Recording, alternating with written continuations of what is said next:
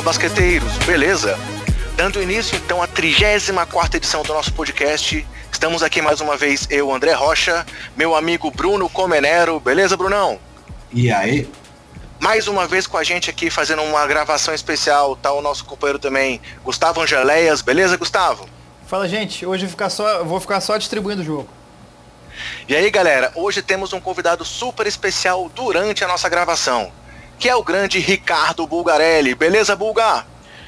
Boa noite, André. Boa noite, amigos do Basqueteiros. Um prazer estar com vocês aqui numa edição, pela primeira vez, fazendo parte do podcast de vocês. Uma edição especial, né? Vem aí os playoffs da NBA. Pois é, galera. Então, como a gente anunciou aí no final da edição passada, o Bulga deu essa honra aí pra gente de gravar com a gente esse programa. É, já começando aqui a rasgação de seda que faz parte. O Bulga apoia a gente aí desde o começo do projeto. É, ele tinha dado uma entrevista pro pessoal lá do site do Sobe a Bola, quando a gente ainda fazia parte do projeto. Deu uma entrevista pro nosso companheiro lá, William Barbosa. E aí o William depois me passou o contato, eu já chamei o Guga para participar do podcast, ele sempre topou, um cara aí super acessível, e aí dessa vez também ele vai ser o nosso primeiro convidado ao vivo. Então, além de ter sido o primeiro convidado do podcast, é também o primeiro convidado ao vivo. Ou seja, Buga, você realmente é o padrinho do projeto Basqueteiros. Valeu, André. Obrigado pelo carinho de você aí, do Gustavo, do Bruno, de todos os basqueteiros aí. Prazer é meu de, de poder ajudar de alguma maneira, mesmo que à distância, mesmo fazendo parte de vez em quando. É, o mais legal é ter mais gente falando de basquete. E vocês fazem um trabalho muito legal e a gente tem que dar valor e, e, e agregar, tentar juntar toda essa família de basqueteiros que tem o Brasil para poder tocar em, em, em frente qualquer assunto ligado à bola laranja. A gente legal, legal. comentando, a gente comentou no último programa que a comunidade de quem acompanha a NBA é muito unida, cara. A gente teve a ajuda de uma galera e aproveita para agradecer essa tua ajuda aí, essa força que você dá pra gente. Não, o prazer é meu e é muito legal justamente isso, né? Essa união é, é que vai prevalecer e vai trazer de volta o basquetebol para o segundo esporte né, mais legal aqui do nosso país. Pelo menos em questão de, de, de vitórias, como foi nos anos 60, 70, eu quando era moleque, eu me acostumei a ver o basquete brigando no, pelo, pelo topo. Eu acho que o, o, quanto mais gente estiver falando de basquete, independente se seja da NBA, da Euroliga, da NCAA, do NBB, eu acho que é legal a gente tentar botar o basquete de volta no lugar da onde ele nunca deveria ter deixado, que é o segundo esporte do nosso Brasil. A gente vê uma evolução, uma procura cada vez maior das categorias de base, da molecada. Torço para que as meninas também se interessem, volte a se interessar, afinal de contas, foram, foram através das mãos das meninas, né? Os últimos grandes resultados da nossa seleção brasileira, né? Medalha é, de prata em Atlanta, medalha de bronze em Sydney, o título mundial em 94. Então, acho que quanto mais gente estiver falando de basquete, melhor para todos nós que estamos envolvidos com esse esporte maravilhoso que para mim é o melhor de todos. É, Buga, assim, realmente o Bruno e o Gustavo são de uma geração aí mais, mais nova, digamos assim, mas eu, cara, eu, eu comecei a acompanhar o basquete lá em 92, peguei Dream Team, peguei o, primeiro tricampeonato dos Bulls, por isso que eu me tornei torcedor do Chicago, mas realmente era muito marcante a participação feminina naquela época, né? Aquela seleção ali do, dos anos 90 do Brasil é, realmente também trouxe muita gente, e eu lembro lá da, de, das noites acompanhando o campeonato lá na China, foi uma época muito legal, realmente tomara que a gente consiga voltar a ter esse apoio feminino aí pro basquete basquete, né? É, a gente tem que. Tem, por isso que cada um tem que fazer a sua parte. Vocês é, fazendo podcast, alimentando com informações, com opiniões, eu também do jeito que eu posso, tanto nas transmissões da ESPN, ou acompanhando as categorias de base, ou acompanhando, por exemplo, ontem eu tive numa faculdade para falar de basquete. Acho que quanto mais, se todo mundo fizer a sua parte, o basquete vai voltar a ser grande. Basta todo mundo querer e puxar sempre para o mesmo lado, remar para o mesmo lado. Não adianta a Confederação Brasileira pensar de um jeito, os jornalistas pensarem de outro outro, né? Os técnicos, os jogadores pensarem de uma outra maneira. Os, né? Todo mundo tem que pensar e, e, e remar para o mesmo lado. Eu acho que esse é o caminho e parece que nesse momento a gente consegue ver uma luz no fim do túnel. Eu não sou tão otimista em achar que agora nesse mundial a gente já vai buscar uma medalha ou até nos Jogos Olímpicos de Tóquio.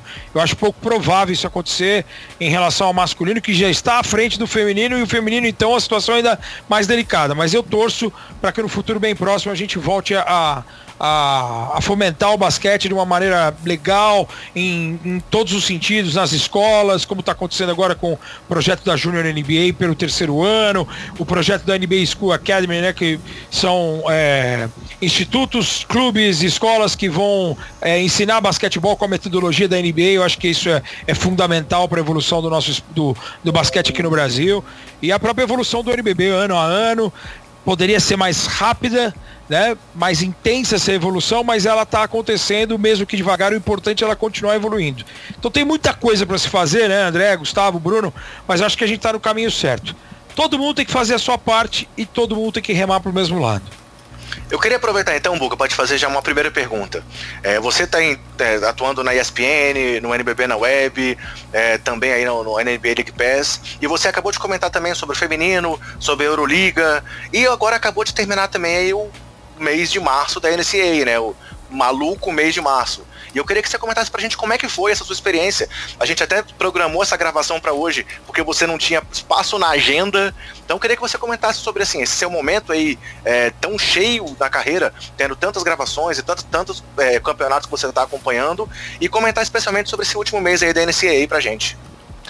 Ah, cara, eu sou um privilegiado, até falei isso outro dia, eu faço, eu trabalho com o que eu amo, quer comentar basquetebol, quer estar envolvido no basquetebol, quer acompanhar os jogos em loco, quer assistir os jogos via internet de Euroliga, no League Pass da Euroliga, no, NBA League Pass, que eu já sou assinante há bastante tempo.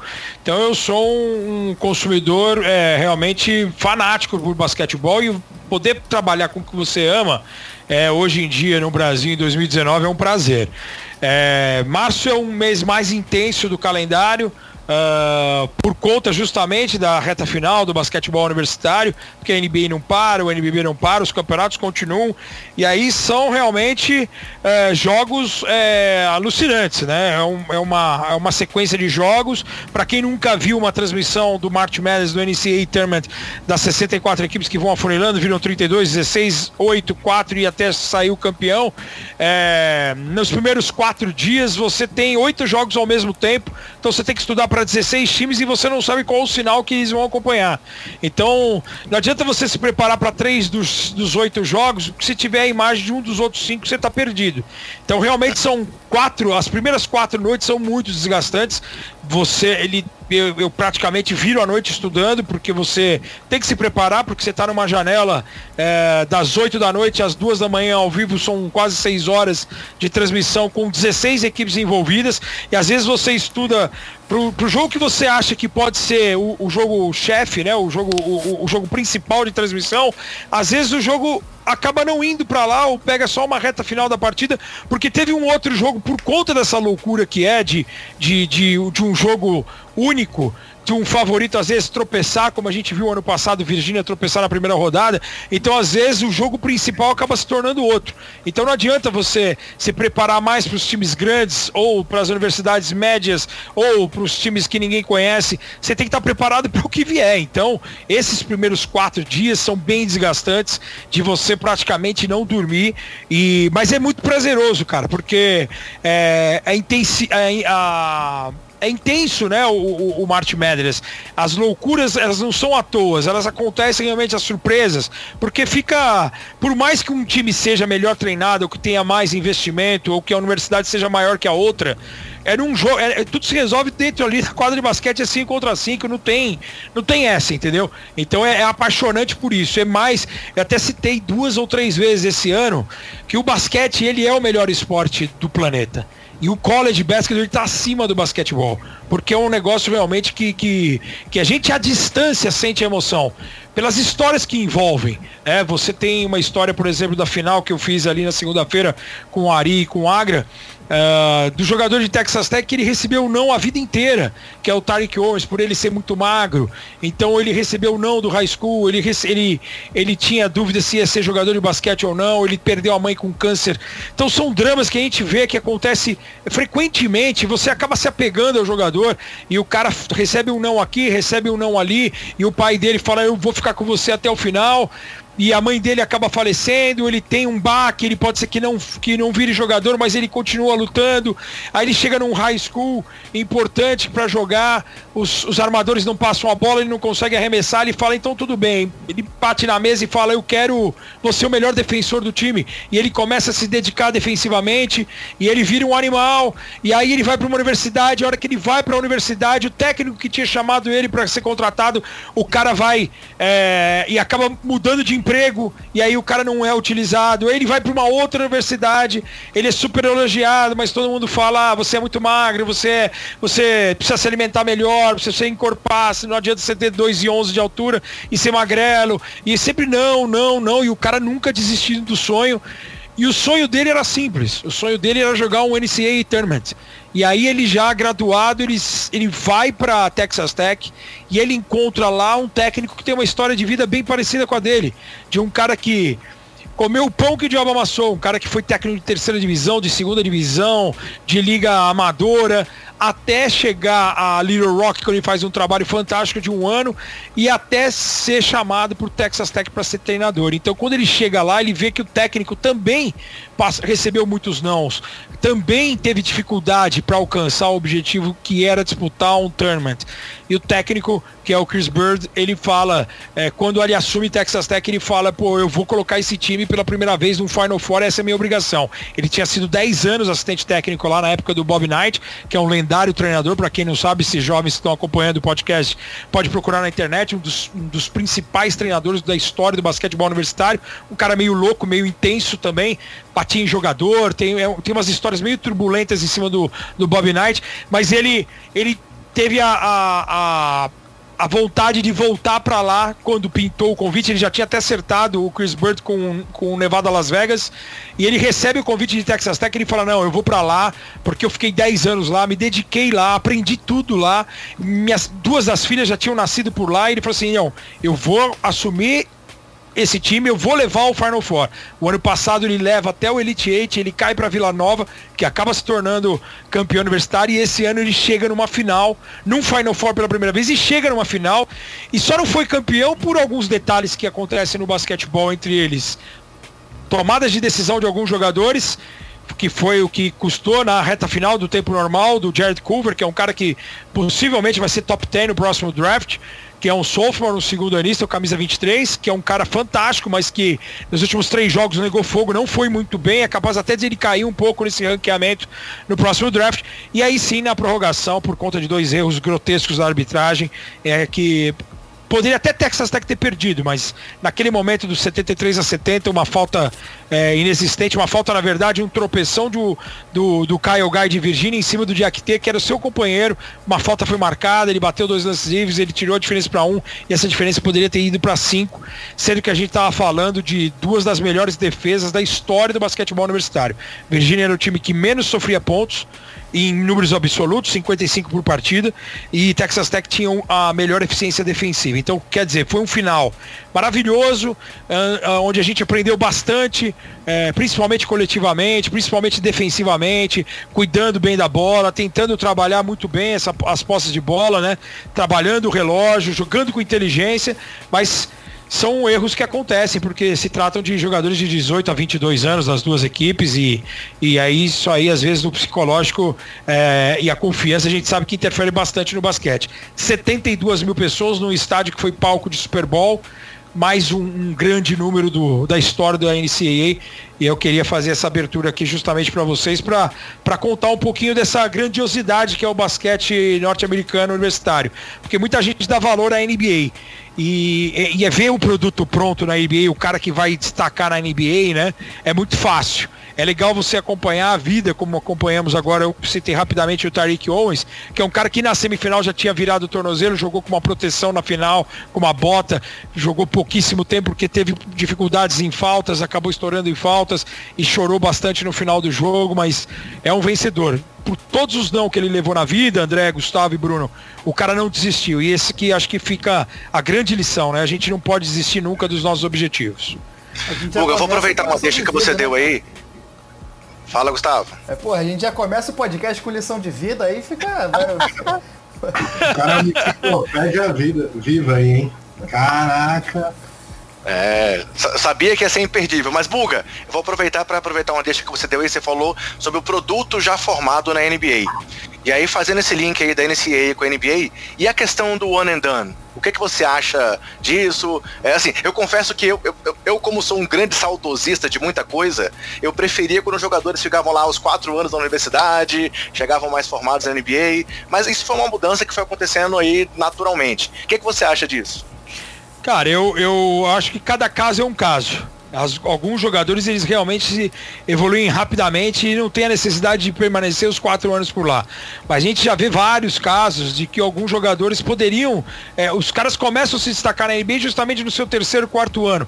É prova de que os caras aceleraram o processo. Na maioria das vezes, André, eu vejo que os caras tentam acelerar o processo. A gente sabe que às vezes o, o, o cara sendo jogando um ano universitário e indo para a NBA rapidamente, o cara tem que ganhar dinheiro, já que no basquetebol universitário esse é um problema gravíssimo de os caras não receberem absolutamente nada e não poderem receber é, nenhuma ajuda. Então, às vezes, pela necessidade, pela situação familiar, o drama, a expectativa do cara ser jogador e salvar a vida de, da família de todos os familiares, tem muita gente envolvida por trás disso. Então, na verdade, na maioria das vezes, o caso de um jogador uh, ter a necessidade do dinheiro e de procurar ser profissional de uma forma rápida. Se o cara já mostrou dentro de quadra que tem potencial, mesmo jogando uma, um ano só, eu acho que não tem problema. O, o, que, eu, o que eu acredito é assim, Uh, eu não faria isso. Eu, não, eu acho que não é nem questão de ser saudosista. É questão de pensar no produto final que é o cara ser profissional da NBA. Não adianta o cara acelerar esse processo em dois, três anos, não ir bem na NBA e depois ele começar a perder espaço ou o pessoal perder confiança em cima dele. Eu acho que se o cara jogar um, dois, sentir, olha, por exemplo, teve um caso esse ano, o Nasser Little de North Carolina. Ele chegou como um grande prospecto, se eu não me engano, ele foi MVP do McDonald's All-America e do Jordan Brand Classic, que são dois torneios de garotos de high school incríveis. Ele foi MVP dos dois, era um cara com uma hype absurda. E ele chega em North Carolina e o Roy Williams percebe que ele não tá tão pronto. Ele coloca ele de sexto homem. E aí, durante a temporada, ele vai alternando, errando muitas coisas, fazendo bons jogos, mas fazendo péssimos jogos, né? Tomadas de decisão, errando bastante, errando em posicionamento, porque não adianta, a gente sabe que o cara tem volume de pontuar, mas na NBA é outro esporte também, em relação à defesa do college basketball. E aí o, o ele chegou até levantar a possibilidade de voltar para esse segundo ano. O problema, o problema não é entre aspas. O, o legal é que no, no tournament ele conseguiu se desenvolver, ele fez, foi muito bem em 3, 4 jogos e existe a possibilidade de ele ir para a NBA mesmo fazendo um one and done, e mesmo sem ser protagonista de North Carolina, porque as atenções estão todas voltadas para o Kobe White, que é um cara uh, eu tenho dúvidas em relação a ele na NBA, por exemplo. No universitário ele foi até bem, mas as, a, os arremessos, as escolhas dele são meio duvidosas, na minha opinião. Uh, e ele, o, o Nasser Little era o quarto ou quinto jogador de North Carolina em, em possibilidade ou em destaque. Só que o tournament dele foi muito forte. Então, a, a essa última imagem que fica. Mas eu sou. Não acho que não é saudosismo, não. Eu acho que na maioria dos casos eu, eu optaria para pelo menos jogar pelo menos duas, duas ou três temporadas no basquetebol universitário. É, nem todos são Luca Doncic, né, Buga? Exato. É, exatamente. Não, e o Doncic, assim, ele, ele, ele fez um processo é, que, pô, o cara jogando base no Real Madrid, o cara Sim. estreando aqui pelo time principal contra o Bauru no Ibirapuera, eu estive presente aqui.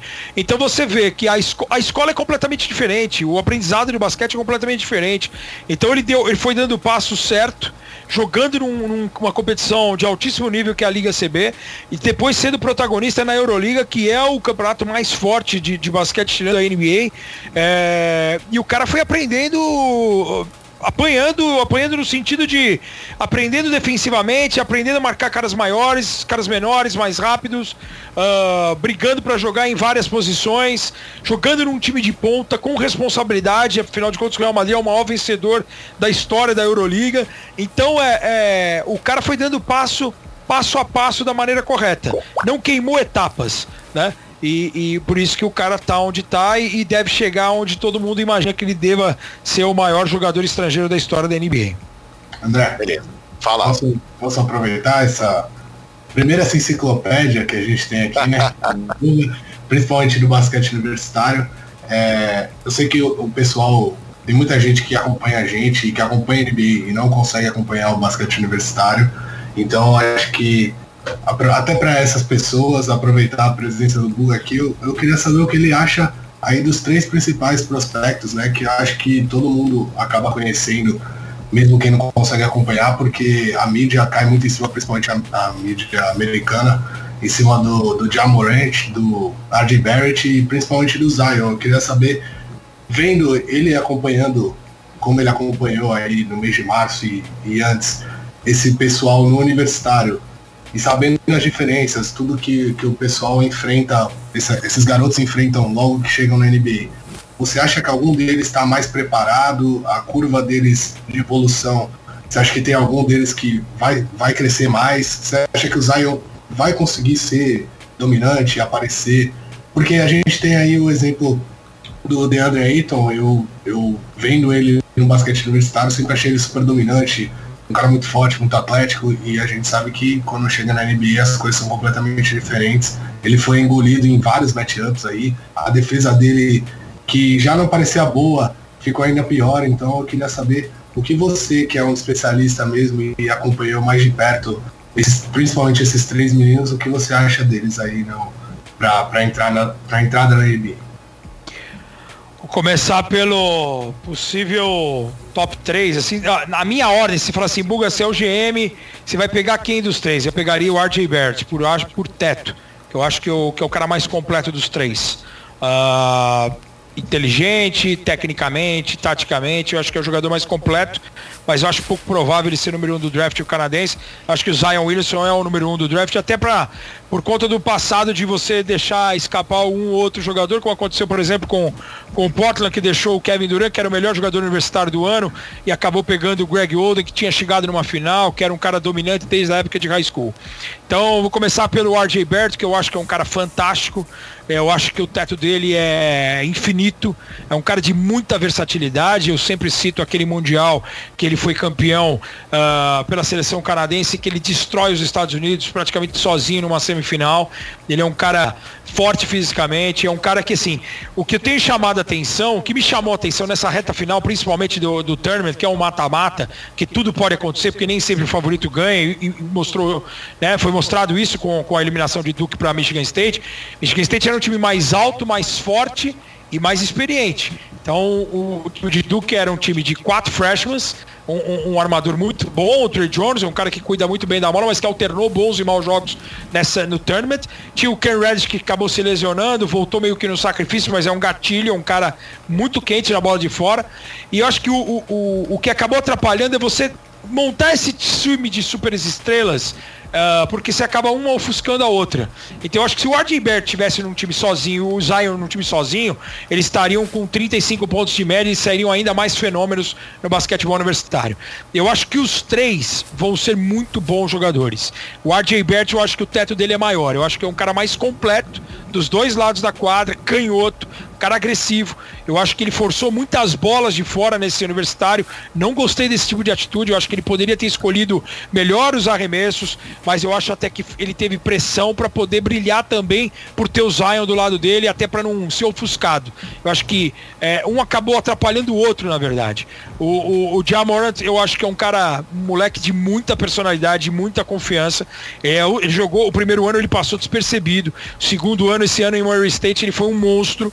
Ele realmente comandou a equipe, não só na pontuação, não só nas assistências, mas nas tomadas de decisão, em criar os arremessos para os companheiros, como um líder mesmo. Moleque me chamou muita atenção pela personalidade. Eu acho que ele vai agregar bastante aí, se você pensar que o top 3 do draft pode ser um Phoenix Suns, que é um time que está carente de um armador. Eu não sei como deixaram passar o Luca Doncic, sendo que o técnico da seleção eslovena foi para lá. Você tem o, o, o, Chicago Bulls que pode ter um, um, um, cara, um novo, uma, uma nova uma nova cara aí depois do Derrick Rose ter lesionado tanto tempo. O Chris Dunn é um cara que teve muitas lesões universitário ainda, parece que não, não, não encaixou direito na NBA. Então, por exemplo, se você imaginar o Jamoran em Phoenix, em Chicago, por exemplo, é, eu acho que é um cara que tem total condição de dar certo pela, pela mentalidade dele e pela evolução. O moleque tá muito, muito focado, ele é fantástico. E o Zion, cara, eu eu eu tenho não dá para cravar hoje em dia por conta das lesões e pelo tamanho dele, né?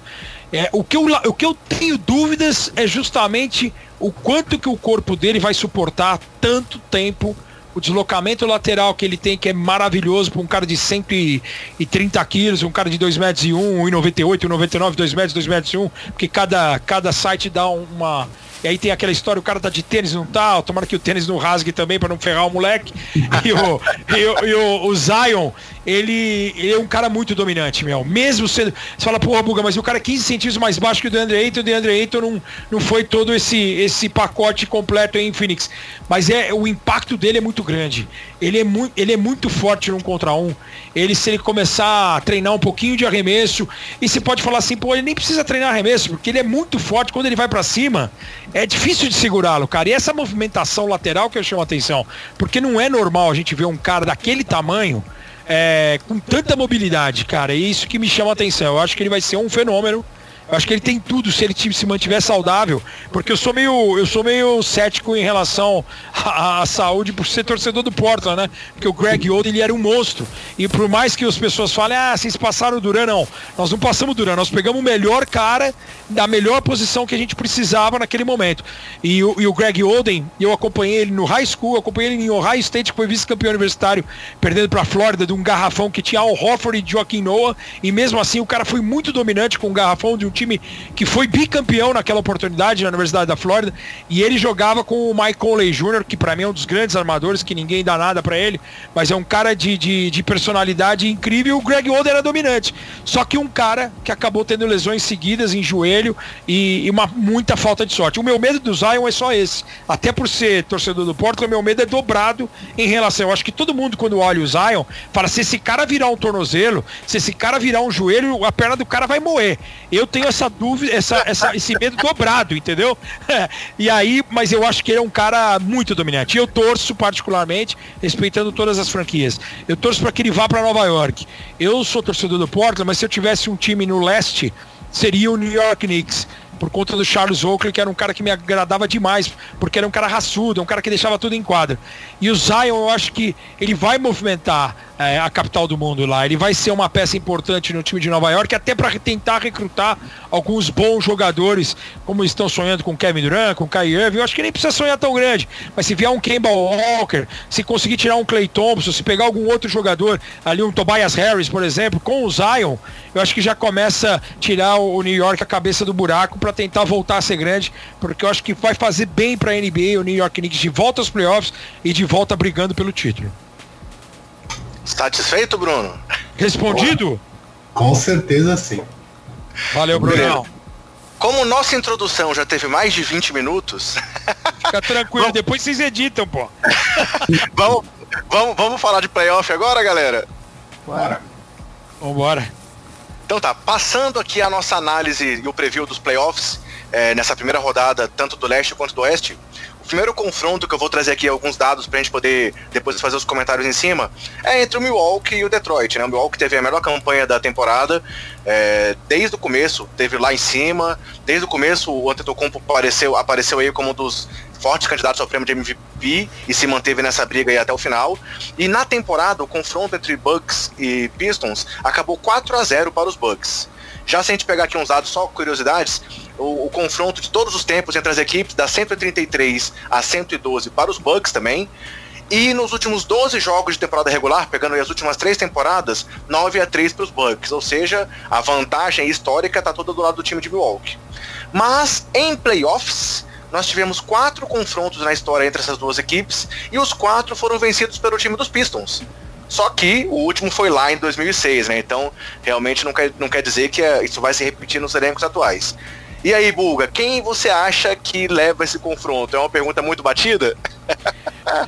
ah, cara, é o Milwaukee é muito favorito, eu acho, não só pelo 4 a 0 na temporada regular aí, mas uh, o time fez uma campanha fantástica conta, na minha opinião, com o técnico do ano, que é o Mike Budenholzer. Eu acho que o trabalho que ele fez lá realmente colocou o time num outro patamar. A evolução ano a ano do Yannis Antetokounmpo é bem louvável. É um cara que vai brigar uh, ah, para ser MVP da liga. Uh, e o Milwaukee mudou um pouco bem a configuração, né? O seu estilo de jogo, principalmente. É o segundo time que mais chuta de três pontos. Acho que tem um, um Brook Lopes é, confiante e matando bola. E é o primeiro jogador, se não me engano, de sete pés, terminar uma temporada com pelo menos dois toques e duas bolas de três convertidas por partida. É um número bem significativo e você imagina que ele foi liberado pro, pelo Los Angeles Lakers para trazer, por exemplo, o Jeveio Magui, que não não, não acho que, que poderia ter sido é, é, um cara para poder ajudar os Lakers naquele momento de reconstrução. Uh, eu acho que tem alguns problemas o Milwaukee, a gente não sabe a, a gravidade até quanto até que é, qual, por quanto tempo que o Malcolm Brogdon vai perder o, o, os playoffs, ele vai perder totalmente os playoffs ou somente a primeira rodada, mas é um a cara que faz muito... já, já, é certo, né? A primeira rodada então, já é certo que ele tá fora, né? Prim... Ele é um cara que pode fazer muita falta já no confronto de semifinal, você passando pelo Detroit. Uh, mas eu acho um time muito encaixado, o Chris Middleton de forma merecida foi All-Star pela primeira vez. Uh, você tem o Bledsoe, por exemplo, se você pegar esses quatro jogos, eu já até estudei, por coincidência, é o primeiro jogo que eu faço nos playoffs, é esse aí, Milwaukee Detroit no domingo. É, o Bledsoe foi muito bem nos quatro jogos. E o Red Jackson também foi bem nos quatro jogos. Então vamos ter um duelo muito importante, porque as atenções vão estar sempre para Yannis Antetokounmpo e Blake Griffin. Vai vai ter o destaque para o André Drummond para tentar ser dominante nos rebotes, para tentar igualar um pouco o jogo interno.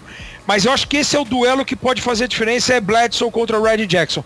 E os dois, no, na temporada regular, nos confrontos, os dois foram bem. E o, e o Milwaukee conseguiu quatro vitórias. Então, quer dizer, eu acho que o Milwaukee é muito favorito. Uh, e precisa ver como que vai ser a mentalidade dos caras, o psicológico desse time, uh, entrando num, num playoff como referência, como o time de melhor campanha, com a obrigação, com a responsabilidade, porque agora é um outro campeonato, a responsabilidade é toda do Milwaukee, mas eu acho o Milwaukee muito favorito e nessa série aí é uma das poucas séries que dá para arriscar um, um, uma varrida. E o Blake Griffin, ele, ele, chega inteiro, porque ele realmente ficou. Foi poupado em vários jogos na reta final e tal. Você acha que ele chega inteiro pros playoffs, Bulga? É, eu, eu tenho dúvidas também, se ele vai chegar a 100%. É, a gente viu que na, no penúltimo jogo contra o Memphis Grizzlies ele jogou pouco, já contra Nova York na última rodada ele sequer pisou em quadra. Uh, eu não sei se ele vai estar inteiro e se ele não estiver inteiro, é, aí é um, é um caminho para o Yannis Antetokounmpo realmente é, destruir com o garrafão do, do Detroit, mesmo com a presença do André Drummond. Eu acho que é um time muito forte na bola de três, essa artilharia de três pontos, ela pesa, você tem o George Hill crescendo de produção momento, e um cara importante, experiente, uh, você tem o Tony Snell vindo do banco matando bola, a gente também não sabe quando que o, quando que o Mirotic volta, quando que volta o Paul Gasol, que são caras experientes pelo menos, uh, mas você tem peças aí para apontar o Milwaukee como favorito. Agora, se o Blake Griffin não vier, as, as coisas vão ficar ainda mais fáceis para Milwaukee, né? Legal. Gustavo, Bruno, o Pulga já falou que essa é uma possível varrida, ele voltou num 4 a 0 Eu voto num 4 a 1 só para poder dar um crédito aí pro time de Detroit. E vocês, quais são os votos de vocês aí para essa série? É, primeiro, a gente tem que falar aqui que Detroit fez esforço, né, para ficar de fora, mas não conseguiu ali aos 45 do segundo tempo se classificou. Conseguiu perder em casa para o time de um jogador só, né, que era o Kemba Walker lá, de, lá com o Charlotte Hornets. Então, e a gente também tem que levar em conta que o Blake Griffin gosta de se machucar e ficar fora de playoffs. Isso aí é, persegue a carreira dele nos últimos anos. Então, eu não acho que Detroit vai ter força nenhuma, até porque o Giannis é muito, muito dominante. Eu sei que o André Drummond é um cara que eu acho que é até um pouco subestimado na NBA, né? É um cara que pega, sei lá, 15 rebotes por, por partida, mas eu não acho que ele tem força para parar o grego, ainda mais se ficar sem, sem o Blake Griffin. Eu, se tivesse que apostar o meu dinheiro aqui, seria 4 a 0 para Milwaukee nessa partida. E você, Gustavo? Eu apostei, eu já fiz o meu bracket aqui, tô com ele. É, tô com ele aberto aqui. Eu apostei Bucks em 5 porque eu acho que é capaz do Denver levar um jogo em casa. É, do Denver? Tá pensando muito Detroit. Detroit, Detroit. É o coração, né, é, meu? o coração fala mais nada. Mas eu acho capaz do, do Pistons levar um, um, um, joguinho aí em casa. Mas é porque esse time do Pistons, ele é um time esquisito, cara. Ele é muito...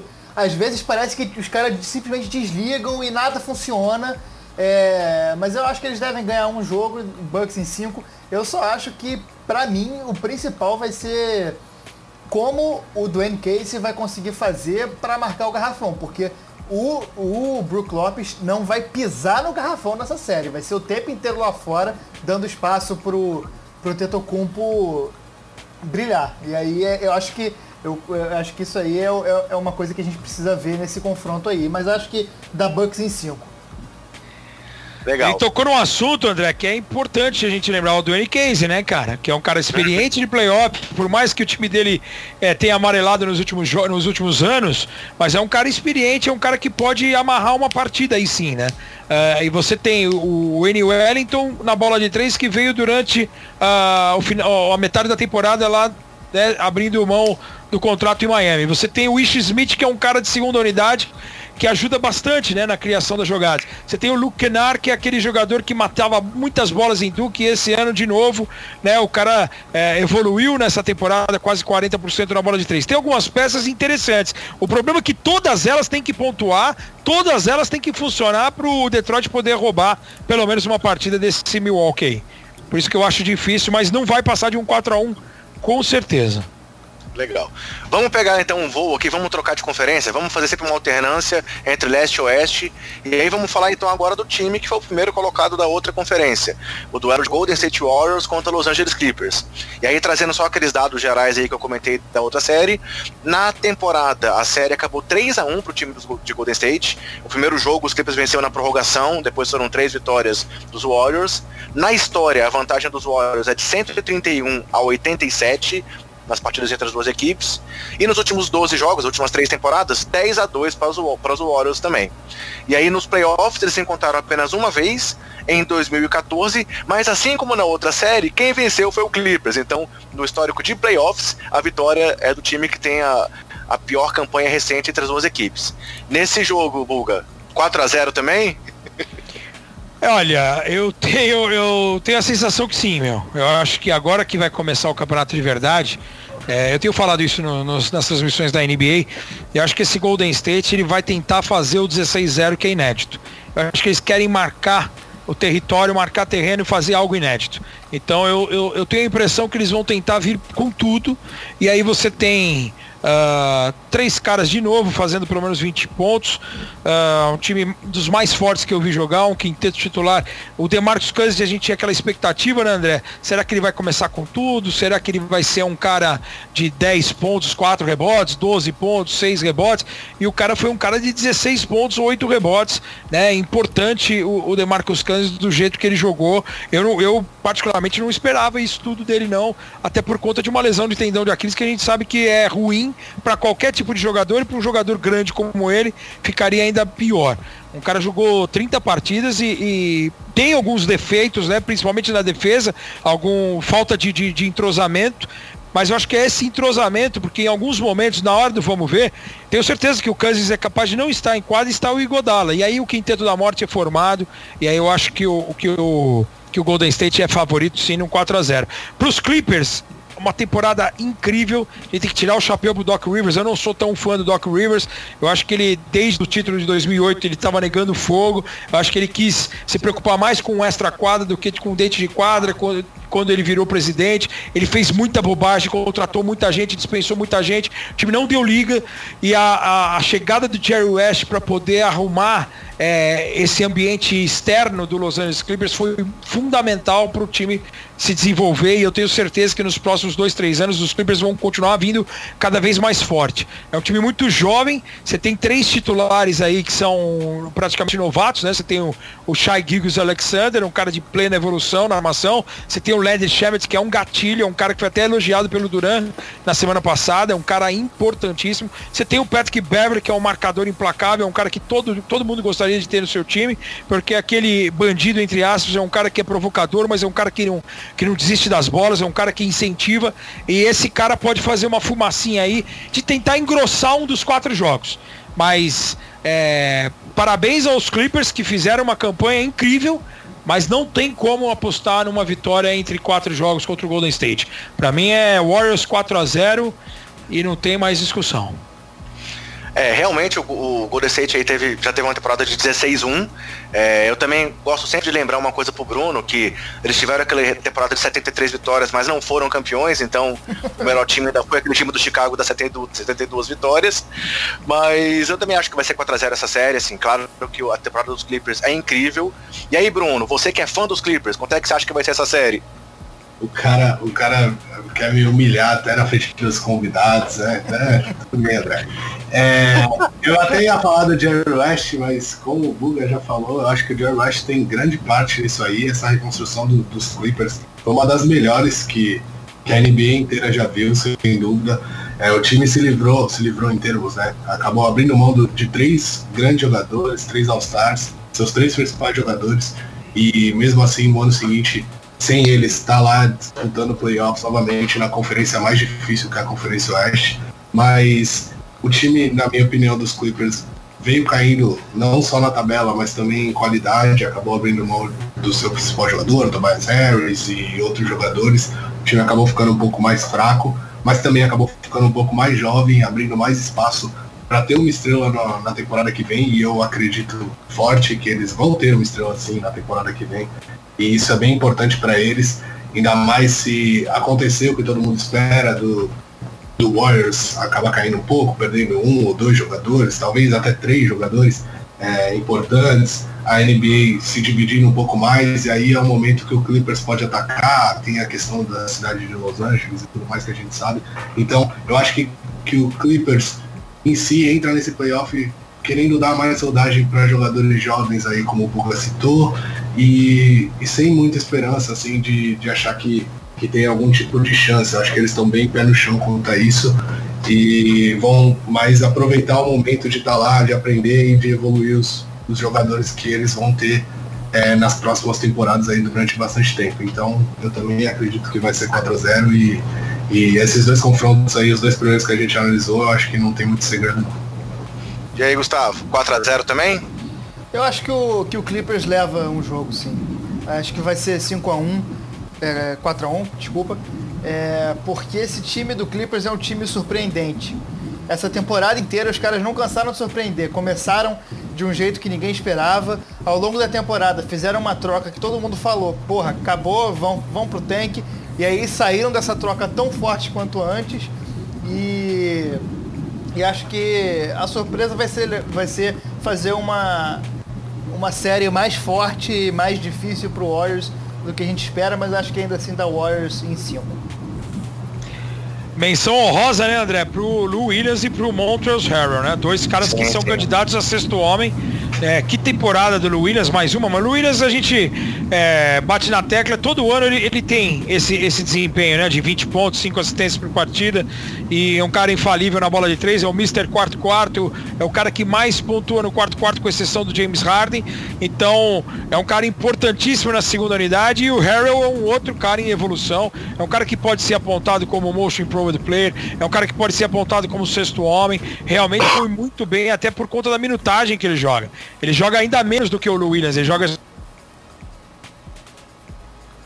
pontos por jogo e trabalhando dentro do garrafão, que é onde é o ponto fraco do Golden State. Eu acho que se o, se o Clippers conseguir uma vitória, é por conta do desempenho do Montrezl Harrell dentro do garrafão. Mas eu acho pouco provável ainda isso acontecer, porque no playoff é, é um outro tipo de jogo, né? É uma outra competição e o Golden State vai subir de patamar. Voltando à Conferência Leste, vamos falar agora do duelo entre Toronto Raptors e Orlando Magic. Na temporada regular, a série acabou em 2 a 2 é, considerando aí todo, todo, toda a história, 46 a 39 para o Toronto, a vantagem. Nos últimos 12 jogos, 8 a 4 para Toronto, e eles se encontraram já uma vez nos playoffs, lá em 2008, só que o Orlando Magic, mais uma vez, foi o vencedor. Então, curiosamente, até agora, os três confrontos, o histórico recente traz é, a vantagem para um time, mas nos playoffs, nos confrontos que tiveram, a vantagem é do, da outra equipe. É, mas, mais uma vez, eu acho que o time que está com a melhor campanha é franco favorito na série, né, Buga? Ah, sem dúvida. Acho, assim, os, os confrontos de temporada regular a gente tem que analisar às vezes é, de uma outra maneira pelo momento que foram realizados, né? Porque às vezes é antes de troca. É isso, nós vamos falar já já de Philadelphia e Brooklyn e mais ou menos representa muito o que foi isso, né? Os principais confrontos antes, no começo da temporada, antes das trocas, né? Antes da chegada do Tobias e do Jimmy Butler. Então, o momento dos confrontos em que, em que aconteceram, às vezes na temporada regular, não reflete tanto o momento, né? O último confronto aí, o, o Toronto é, foi bem contra o Orlando Magic. Tem um duelo aí que, que eu estou esperando com curiosidade, que é Nikola Vucevic contra Marc Gasol. O Vucevic foi muito bem nessa série contra o, o, o, Toronto Raptors na temporada regular.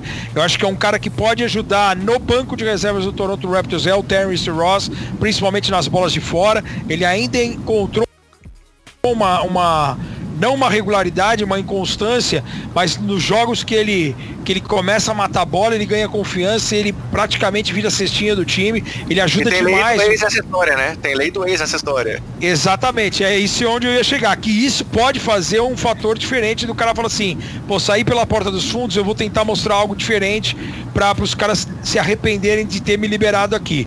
E aí eu, é onde o Terence Ross também pode aparecer, ele ajudando o Aaron Gordon, Vucevic. Temporada do Orlando é incrível, cara é, por tudo que eles passaram, com, com péssimas escolhas, jogadores grandes e, e, e todo mundo, eu lembro de, do time do Biombo, do Ibaka por lá, só tinha cara grande, os caras é, praticamente é, não existiam no, no, nas posições 1 e 2, tanto que hoje é o DJ Augustin é o titular.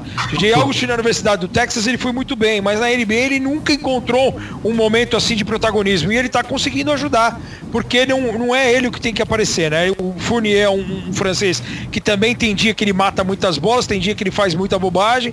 O Aaron Gordon para jogar ali forte dentro do garrafão, mas deve ser parado pelo Kawhi Leonard. E, e, e você tem um, um, quinteto com o Jonathan Isaac, que é um cara muito grande também, e o Vucevic, que fez uma temporada maravilhosa de forma é, digna e, e, merecida, virou All-Star. Uh, o Montenegrino que está sendo sondado para Dallas, para Sacramento, tem muita gente atrás dele, do Nicola Vucevic, que deve enfrentar o Brasil até no Mundial da, da, da China. Mas o Toronto, a expectativa do Toronto agora é diferente, porque ela conta com um cara experiente de, de pós-temporada, um cara vencedor, um cara frio, um cara que Toronto precisava ter nessa pós-temporada para justamente apagar toda essa imagem deixada pelo time que brilha na temporada regular e que amarela em pós-temporada, que é o Kawhi Leonard. Eu acho que o Kawhi traz é, é, um potencial para Toronto para ser campeão de conferência até. É, tem sensacional temporada do Siakam, que é um cara que para mim é o most improved player. Você tem essa essa cultura do Nick Nurse de não jogar com o Ibaka na posição 4 e sim de pivô, transformando o Ibaka naquele velho Ibaka que era o rei, de to o rei dos tocos em Oklahoma, um cara temido para você invadir o garrafão. Eu acho que aí é, pode ser uma arma importante para Toronto. Você tem a experiência do Danny Green, todo mundo fala do Kawhi que veio de San Antonio, mas o Danny Green é um cara acostumado, vencedor em North Carolina, vencedor no San Antonio, um cara que mata muita bola de três, eu acho que é, um dos, acho que é o quarto colocado em plus minus a temporada toda. E, e, e você tem o Kyle Lowry, que aí é o meu ponto de interrogação. Eu acho que se o Fred Van Vliet assumir a titularidade e assumir o time nos momentos mais agudos, eu acho que o Toronto, para mim, é o favorito a ser o campeão do leste, mesmo sem o mando contra o Milwaukee. Para mim, tá Toronto. Um. 2, 2, 1, 4 a 1 Toronto. Ô Buga, Beleza. queria te perguntar o que você acha que a defesa do, do Magic pode fazer contra esse Toronto, que é uma defesa que vem melhorando progressivamente ao longo da temporada, né? Cara, é, é em pós-temporada, assim, é, a gente sabe que, que as, as rotações são mais curtas. Eu não vejo que o, eu não vejo o, o Toronto tentando é, modificar tanto a sua, a sua formação. Vai sair um Ibaka no Gasol, vai sair um, um Kyle Lowry no Fred Van Vliet, às vezes um Norman Powell para poder descansar um Danny Green ou um Kawhi se os caras estiverem é, com muitas faltas. Uh, esse jogo de do, do, um contra um do Kawhi ele é muito forte, ele é muita confiança. O trabalho do Kyle Lowry, uh, às vezes até um, um pick and roll invertido com o Margasol, né? Ele se deu muito bem com o Margasol, surpreendentemente com pouquíssimo tempo. O Margasol é um cara inteligente, é um, foi foi melhor defensor da liga anos atrás. É um cara que agrega demais, protege. Tem, é, é, é, veterano, é veterano, mas ele é muito experiente. Ele vai poder com, é, segurar o Nicola Vucevic. Eu acho que esse trabalho externo de bolas de três pontos, que movimentação é, o Orlando tem que fazer no ataque para tentar causar um pouco de dano e tentar jogar na parte mental, tentar entrar na cabeça do Toronto para lembrar o Toronto que é um time que tem sofrido nas últimas temporadas. Eu acho que isso é fundamental primeiro. Defensivamente, eu acho que é parar o Kawhi. O Kawhi vai ter um volume de jogo e o Siaka bem grande nessa pós-temporada e aí pode ser um ou um Jonathan Isaac tentar pressionar o Siaka. E o Siaka já mostrou versatilidade, né? Porque ele é um cara que chuta de fora, é um cara que sai em velocidade, um cara que pode jogar em transição, um cara que joga no um contra um. É um time difícil de ser marcado. É um time muito bem treinado. Eu gostei do Nick Nurse, é que a, a concorrência para técnico do ano tem Michael Malone, tem Mike Budenholzer, mas o Nick Nurse merece um voto de confiança. Ele foi muito bem nas, nas mudanças em que ele fez na, na temporada. Acho difícil o, o confronto para o Toronto uh, tentar segurar o, o Kawhi por exemplo. Porque se você segura o Kawhi, vai sobrar o Siaka. Se você segura, segura o Siaka, você vai ter que parar o Kawhi. Eu acho que a chave é tentar parar os dois e, e, e, tentar jogar o máximo possível, trabalhando o relógio, trabalhando posse de bola, sem cometer erros e tentar essa, explorar o Terence Ross nessa possível lei do ex. É, quem acompanha o podcast desde lá da off-season sabe que minha, meu aposta também sempre foi do Toronto para ganhar a conferência. Lá na época o pessoal apostava ainda no Boston como grande time. É, na edição passada que a gente fez os nossos prêmios da temporada e falou também sobre os, campeão, os campeões, eu votei mais uma vez no Toronto, então passando já o meu voto aí da série, eu concordo que o Toronto é favorito no leste, mas eu acho que essa série pode dar um, um enroscozinho, então eu voto em 4 a 2 aí pro, pro Toronto. Vai lá, Gustavo, já que você já comentou, fez uma pergunta, qual é o seu palpite para a série? Eu vou acompanhar o Ruga, acho que dá Toronto em 5. Beleza. Bruno? É, o Buga tocou num, num, aspecto que eu acho importante a gente frisar aqui, que é a, a questão do Toronto na pós-temporada, né? É, vale citar que eu sei que alguns jogadores não são os mesmos, eles têm jogadores vencedores lá, jogadores que estão acostumados em playoffs, até como o Mark Gasol, por exemplo, e os outros dois, Kawhi e Danny Green, não preciso nem dizer. Mas a torcida está muito machucada, acho que eles estão um pouco com o pé atrás. A temporada passada é a melhor, a melhor temporada da, da história do Toronto. Chega nos playoffs, jogando em casa, é varrido por, pelo time de um jogador só. Então, eu acho que é difícil. O Toronto pode sentir um pouco esse peso, principalmente no primeiro jogo ali, se as coisas começarem a dar errado eu acho que é onde o Orlando tem que se apegar. É, quando as coisas começam a dar errado, eu acho que Orlando está jogando sem responsabilidade, a responsabilidade é toda do Toronto. E aí tem que ver como eles vão reagir em um momento que as coisas não, não dão certo desde o início. Mas eu também acho que Toronto é amplamente favorito. E, mas esse jogo eu acho que Orlando tem chance sim de tirar o jogo, então também voto em Toronto em 5. É, palavras duras do Bruno aí, em time de um jogador só. A rivalidade segue no coração do Bruno não, aí, está ao lado. Aquele Kevs, aquele Kevs ali não dava, né? Chegou na final, a gente viu o que aconteceu. o, o, o, último dado importante do Toronto, Toronto é top 5 de eficiência ofensiva e defensiva da liga.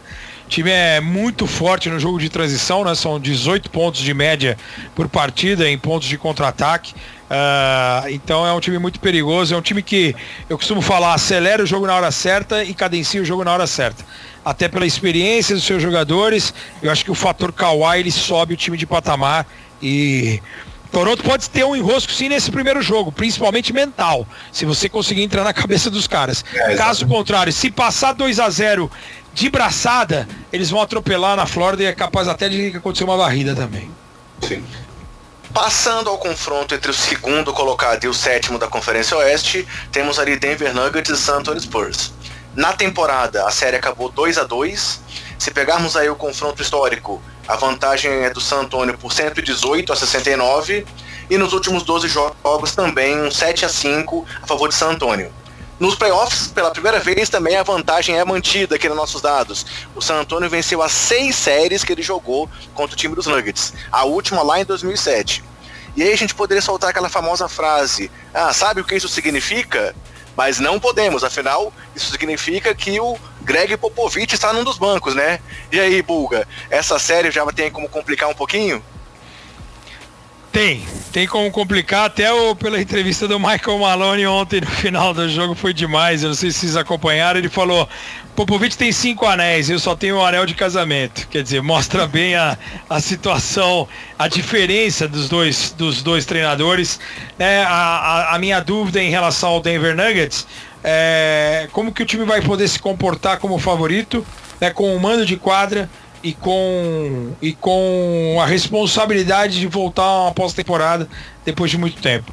Uh, eu acho o time dos Nuggets mais completo, um dos quintetos titulares que mais me agrada. Tem pelo menos dois caras fortes vindo do banco de reservas. Se você não quisesse falar de três caras, né? Mas eu destaco pelo menos o Malik Beasley e o Monte Morris vindo do banco. O Beasley na série contra, contra San Antonio na temporada ele foi muito bem nos quatro jogos apesar de ter um empate de 2 a 2 mas com jogos decididos na reta final das partidas, com exceção desse último aí, que o Popovich foi até expulso com um minuto de jogo, e aí o Denver nadou de braçada. É, eu acho que San Antônio fez uma temporada excepcional, tem que tirar o chapéu pro Popovich, para mim é o melhor da história, dos que eu acompanhei de técnico é o melhor da história, porque o que ele fez nessa temporada de você conseguir pela 22 segunda vez ir, a, ir aos playoffs com um time praticamente sem armador, em que ele teve que construir um time, né? Por conta da lesão do DeJounte Murray.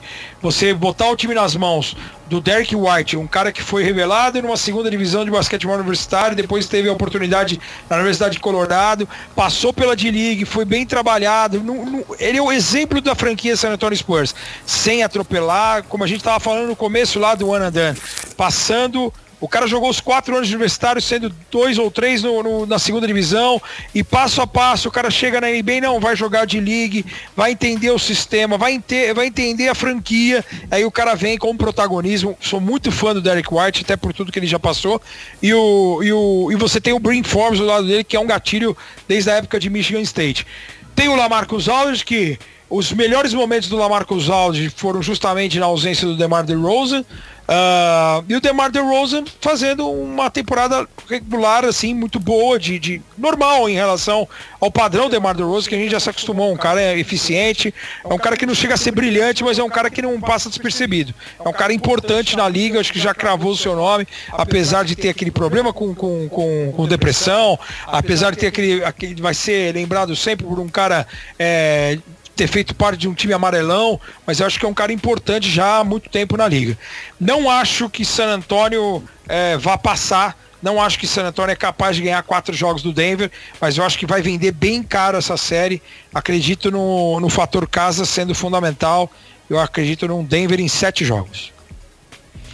Eu já tinha anotado aqui, tá? Não, não tô copiando você, Buga, mas eu também tinha apostado aqui no Denver em 7. Acho também que vai ser muito complicado. O San Antonio é um time que cresce muito nos playoffs. O Popovich é um gênio e realmente acho que eles vão poder encrencar aí pro time de Denver, mas o Denver passa, o Jokic é um monstro, ele tá jogando demais essa temporada.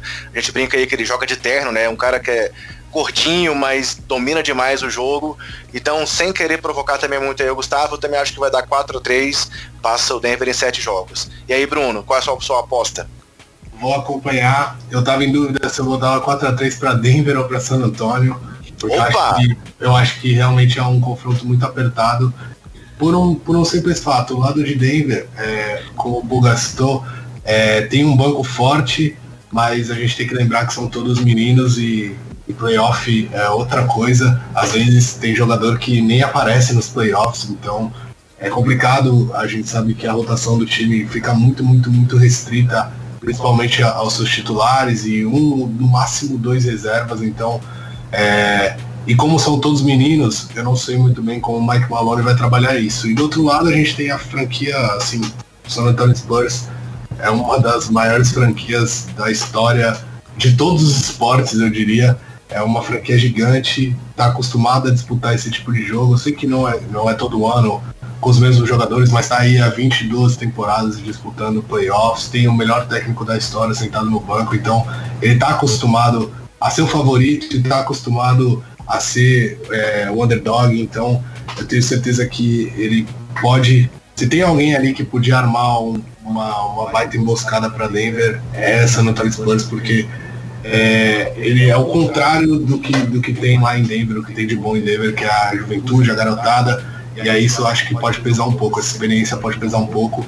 Mas eu acredito que se Denver conseguir fazer o jogo que fez durante toda a temporada regular, eles conseguem levar, mesmo que, que de maneira muito complicada. Bem, pro Gustavo acho que eu não vou nem perguntar, né? Ele aposta em 4x3 pro San Antônio, né, Gustavo? Denver em 4. Não, tô zoando. É, é, eu acho, eu concordo, concordo plenamente com tudo que vocês falaram aí, mas eu acho que é, essa temporada é uma temporada de teste para esse time do Denver, porque é um time muito novo, cara. É todo mundo muito moleque. Quando você para para olhar a idade dos caras, os cinco titulares, você só tem o Millsap, que é coroa, o resto tudo, é todo mundo abaixo de 25 anos, ou 26, eu não lembro, mas é todo mundo novo. E eu acho que pegar o San Antônio é um. É um. É, é até de certa forma um privilégio para esse time que vai ter é, como enfrentar logo na, na primeiro confronto de playoffs, vai enfrentar um estrategista do nível do Popovich. O Popovich é um cara que a gente vê que ele se diverte nessas, nessa, nessas, nesses duelos táticos e acho que vai ser muito interessante ver como ele vai receber o time do Denver como ele vai marcar o Jokic. E uma coisa importante é a gente lembrar que até o Buga já falou aí, que em, em playoffs a rotação é muito, muito mais é, restrita aos titulares. E o Denver, por muitas vezes nessa temporada, foi salvo pelas reservas. Em dados momentos de jogos muito complicados, era Mason Plumlee, Monte Morris e Malik Beasley entrando para retomar uma diferença de 15, 20 pontos. Isso aconteceu algumas vezes. E eu acho que nos momentos de desespero, porra, quando tiver jogo 2 lá em San Antônio, San Antônio começa a abrir uma, uma diferença, como que o time vai lidar com isso? Eu acho que isso é um ponto importantíssimo para a gente ficar atento, mas acho que da Denver em 7 com muita dificuldade vai ser, acho que uma das séries mais divertidas aí dessa, desse primeiro round de playoffs. Buga, você viu que ele chamou o Milsap aos 34 de, de coroa, cara? É, você viu? Nós estamos mortos, né? Até o final do, do, do, do podcast eu desligo sem querer aqui para sair fora, é brincadeira passar três informações interessantes em relação a esse super time do Denver Nuggets que me chama bastante atenção e me chamou durante toda a temporada. Número de assistências, é um time que trabalha muito bem esses passes extras, procurando jogadores posicionados. Tem mérito do Nikola Jokic, sem dúvida, um grande que tem quase oito assistências de média por partida. O Denver é o segundo em assistências na liga. É um time que cuida muito bem da bola, é apenas o oitavo que mais erra. É que, o oitavo que menos erra, são 13,4 erros de bola por jogo. Então, é esse contraponto que é fundamental na NBA. Você cuidar bem da bola e você fazer o time jogar com muitas assistências. E você tem esse domínio amplo dos rebotes, né? É um time muito forte nos rebotes, principalmente nos rebotes de ataque. Mais de 30% dos rebotes ofensivos de ataque da partida são do Denver. É um time que trabalha muito forte dentro do garrafão, com os pontos de segunda chance.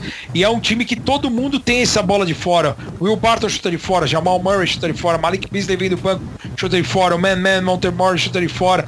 Então é um time de muito. O Gary Harris, é um time de. Bom Millsap é grande, mas chuta fora e defensivamente é um cara experiente. Ele tem mais. É, é, é o cara mais experiente em números de jogos de playoffs disparado do time. E é um cara que pode fazer essa diferença justamente no confronto contra o Lamarcus Aldridge, que é um dos principais armas, das principais armas do San Antonio. Então por isso que eu acho que o Denver é, é, falta a experiência, mas é um, é um adversário assim, se você conseguir passar mesmo por 4 a 3 vai dar uma moral gigantesca ainda maior, porque vai tirar o peso da estreia de você passar com esse time jovem para uma primeira rodada de playoff. Então é uma série que a gente tem que ficar com muita atenção, que promete realmente a sete jogos e vai ser uma série daquelas, viu? No nível de emoção de college basketball. Passando ao confronto entre o terceiro e o sexto lá do leste, temos Philadelphia 76ers e Brooklyn Nets. Na temporada, o confronto acabou 2 a 2 O Buga falou que já vai comentar um pouco sobre esse confronto aí durante a temporada, já, já deu essa dica pra gente. Na história, 113 a 83 para Filadélfia. Nos últimos 12 jogos, 9 a 3 E nos playoffs, os dois times se encontraram duas vezes cada um venceu uma, mas a última foi lá em 84. Os meninos aí nem pensavam em ter nascido ainda, né, Bulga? quem vai, levar, quem vai levar essa série? Filadélfia deve levar essa série de novo. É, é, os casos do leste, né? A, a, série Toronto e Orlando, Brooklyn e Filadélfia, na minha opinião, elas são bem semelhantes. Existe um favoritismo do, mando, do, do mandante por conta do destaque individual dos seus jogadores. Uh, mas o, o, o, adversário merece um respeito pelo até que pelo que eles fizeram eram na temporada regular. Temporada do Brooklyn Nets, a, a história Brooklyn Nets, ela é fantástica. Um time que foi muito bem reformulado, é, sem escolhas de draft, sem tancar. É, o trabalho é fantástico do Sam Marks, né? o, o Kenny Atkinson, um técnico também de, de muita capacidade, mostrou isso. É um time perigoso, é mas tem o, de, um lado, de um outro lado um dos caras mais dominantes da liga, que é o Joel Embiid. Eu acho que vai passar é, pelo sucesso da série é, o Jared Allen tentar conter o Joel Embiid e nós vimos nos últimos confrontos aí que o Joel Embiid, mesmo que às vezes com derrota, ele é um cara que vai passar dos 30 pontos, vai passar dos 15 rebotes e em playoff ele vai subir também de patamar como ele fez o ano passado uh, nos jogos grandes. Uh, principalmente na série contra Miami, né? Contra Boston ele foi engolido pelo Horford, mas contra Miami o Embiid foi muito bem. Uh, tem esse quinteto titular do Philadelphia, o mais forte do leste, na minha opinião. É, a gente tem o Jimmy Butler, né, o, o, o, próprio Embiid brincando que ele é o the closer, ele é o cara que vai aparecer no quarto período para tirar o time do sufoco. Uh, e a gente sabe que o Jimmy Butler é um excepcional defensor, é um cara que pode colar principalmente no Spencer de Wind, que é um cara que vem muito bem do banco, fez uma temporada incrível, o DeAngelo Russell e e o D'Angelo Russell vai ter dificuldade por conta do Ben Simmons, que é um cara muito mais alto que ele, muito mais forte. Vamos ver como que vai ser o confronto do D'Angelo Russell, se o, se o Brent Brown vai colocar o Jimmy Butler para tentar parar o Russell e como que vai ser esse duelo tático, o de Windy junto com o Russell em alguns momentos do, do vindo do, do banco. O, o, o Brooklyn Nets, é, eu acho que consegue uma pós-temporada, que eu acho que é um, é um fato importante para eles, mas eu não vejo eles com punch de tirar, por exemplo, o Philadelphia numa primeira rodada. O Philadelphia é bem favorito. É, se você imaginar que é, é quando eu falo sempre em você pode é, é, perceber que eu nunca aposto em seis. É, porque se você aposta em seis no mandante, você tem que apostar o cara ganhando o jogo seis fora de casa. E às vezes é mais fácil você fechar em casa do que fechar fora. Então eu acho que Filadélfia em 5 é um bom palpite. Vou voltar com o relator aí dessa vez também, eu aposto o Philadelphia em 5. É, e eu acho que uma coisa interessante de ressaltar é que chegou um momento ali do, do, meio de temporada em que talvez o cruzamento do Philadelphia fosse com o Boston, né? E aí realmente era uma situação que eles poderiam ficar preocupados. Agora, mesmo na segunda rodada, eles não pegariam Boston, eles pegariam o vencedor de Toronto e Orlando. Então, talvez seja uma hora do Philadelphia se, se firmar realmente, mostrar que ele está aí para brigar e que ele pode chegar firme ali nessa disputa com o Toronto. É, se já cruzasse com o Boston antes, poderia bater o velho fantasma aí. Ele já, o Embiid já falou que o Boston sempre chuta a bunda deles tal. Então, acho que isso é uma coisa que foi positiva para o time do, do Philadelphia e acho que isso pode ajudá-los a se fortalecer nessa série contra o Brooklyn Nets. E aí, Bruno, qual é o seu voto? É, eu acho que Philadelphia é favorito sim, como vocês falaram, mas eu vejo um confronto interessante aqui. Eu quero muito ver o jeito que Brooklyn é, vai jogar contra a Filadélfia. A gente pode ver coisas interessantes do time de Brooklyn durante toda a temporada. É, Caris Levan e o Jim Weed são dois jogadores que vêm do banco. É, o Levan tá vindo do banco, alguns jogos ele vem como titular, né? Capaz de ser titular durante a série. Ele teve uma lesão super grave aí no começo da temporada, mas voltou a tempo. Eles são dois jogadores que têm bastante volume, gostam da bola, de ir para cima. O Dilon a gente sabe que não se dá muito bem na, na defesa, não é muito a dele, mas ele é um baita um pontuador, é habilidoso, visão de jogo, gosta de, de fazer suas jogadas, é, não tem medo de, de marcação e para desespero do Magic Johnson, né? Ele levou o time de Brooklyn praticamente sozinho aí, porque os outros dois principais jogadores tiveram machucado boa parte da temporada. Ele levou o time de Brooklyn após temporada com o sexto lugar, que é algo que a gente tem que levar em consideração. Inclusive conseguiu ser All-Star, é, mesmo que contando com uma lesão, ele apareceu lá no All-Star Game, que é importante. Mas eu vejo o Brooklyn também meio como eu vejo o Clippers. Eu acho que eles vão sem responsabilidade e acho que isso favorece, favorece muito eles. É, Philadelphia vem com o time mais forte do que na última temporada, mas a gente sabe como é um time ainda que que tem dificuldade de fechar jogos. Philadelphia na última temporada mesmo, eu torci bastante para eles nos playoffs e ele, eles acabaram me decepcionando porque chegou, chegaram em jogos é, que estavam na frente no final, final apertado. O time teve muita dificuldade de fechar, acabou perdendo, tomando virada. O Joel Embiid principalmente é um cara que você consegue tirar muito ali do jogo pelo psicológico dele. É, o, ele cai na pilha do, dos caras, a gente viu o que aconteceu com o Terry Rozier aí nos confrontos, é, o próprio Marcos Smart, são caras que provocam muito o Joel Embiid acaba caindo nesse jogo, acaba cometendo muitos turnovers e isso cobra bastante dele, ele quer decidir muitas jogadas, mas a chegada do Jimmy Butler ajuda muito nisso, o Jimmy Butler é o cara que fica com a bola no final das partidas, é o cara mais experiente para tentar fechar esses jogos, então eu acho a chegada dele lá em Filadélfia muito importante para isso, então também acredito que Fila vai passar, mas eu vejo esse esse, esse, esse confronto uma grande possibilidade de ter uma surpresa. Não que o Nets vá tirar o Fila, mas eu acho que eles têm ferramentas para atrapalhar bastante e, e, fazer mais do que o 4 a 1 que eu vou apostar aqui também, porque é, se a gente contar talento por talento, eu acho que o Philadelphia está muito mais preparado. Mas eu acho que eles podem se complicar durante a série. Gustavo? Eu acho que essa série vai ser clima de guerra total é, vai ser, acho que vai ser muito interessante assistir e eu acredito num Philadelphia em 6, mas cheio de overtime. Eu acho que vai ter pelo menos dois, duas prorrogações aí, porque o Brooklyn, se não for o time que mais foi para prorrogação, é um, dois que mais foi e é um time que complica para todo mundo. É muito difícil jogar contra, contra esse, esse Nets e acho que dá Philadelphia em 6. Importante frisar, André, Filadélfia top 5 de pontos, rebotes, assistências.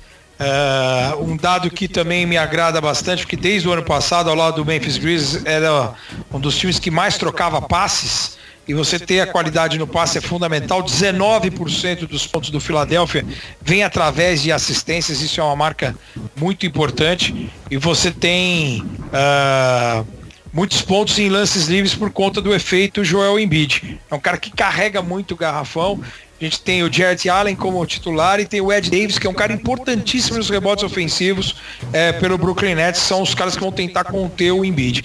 A gente falou do Butler, falamos do Embiid uh, e tem o Tobias Harris, né, que encaixou muito bem no ataque, acabou perdendo um pouquinho de volume nessa reta final, até por ser um, um, um super time, né, um, um, quinteto estrelado realmente dos Sixers. Mas é, concordo com. com é, é, um, é um palpite de 4 a 1 porque eu vejo o Philadelphia fechando a série em casa.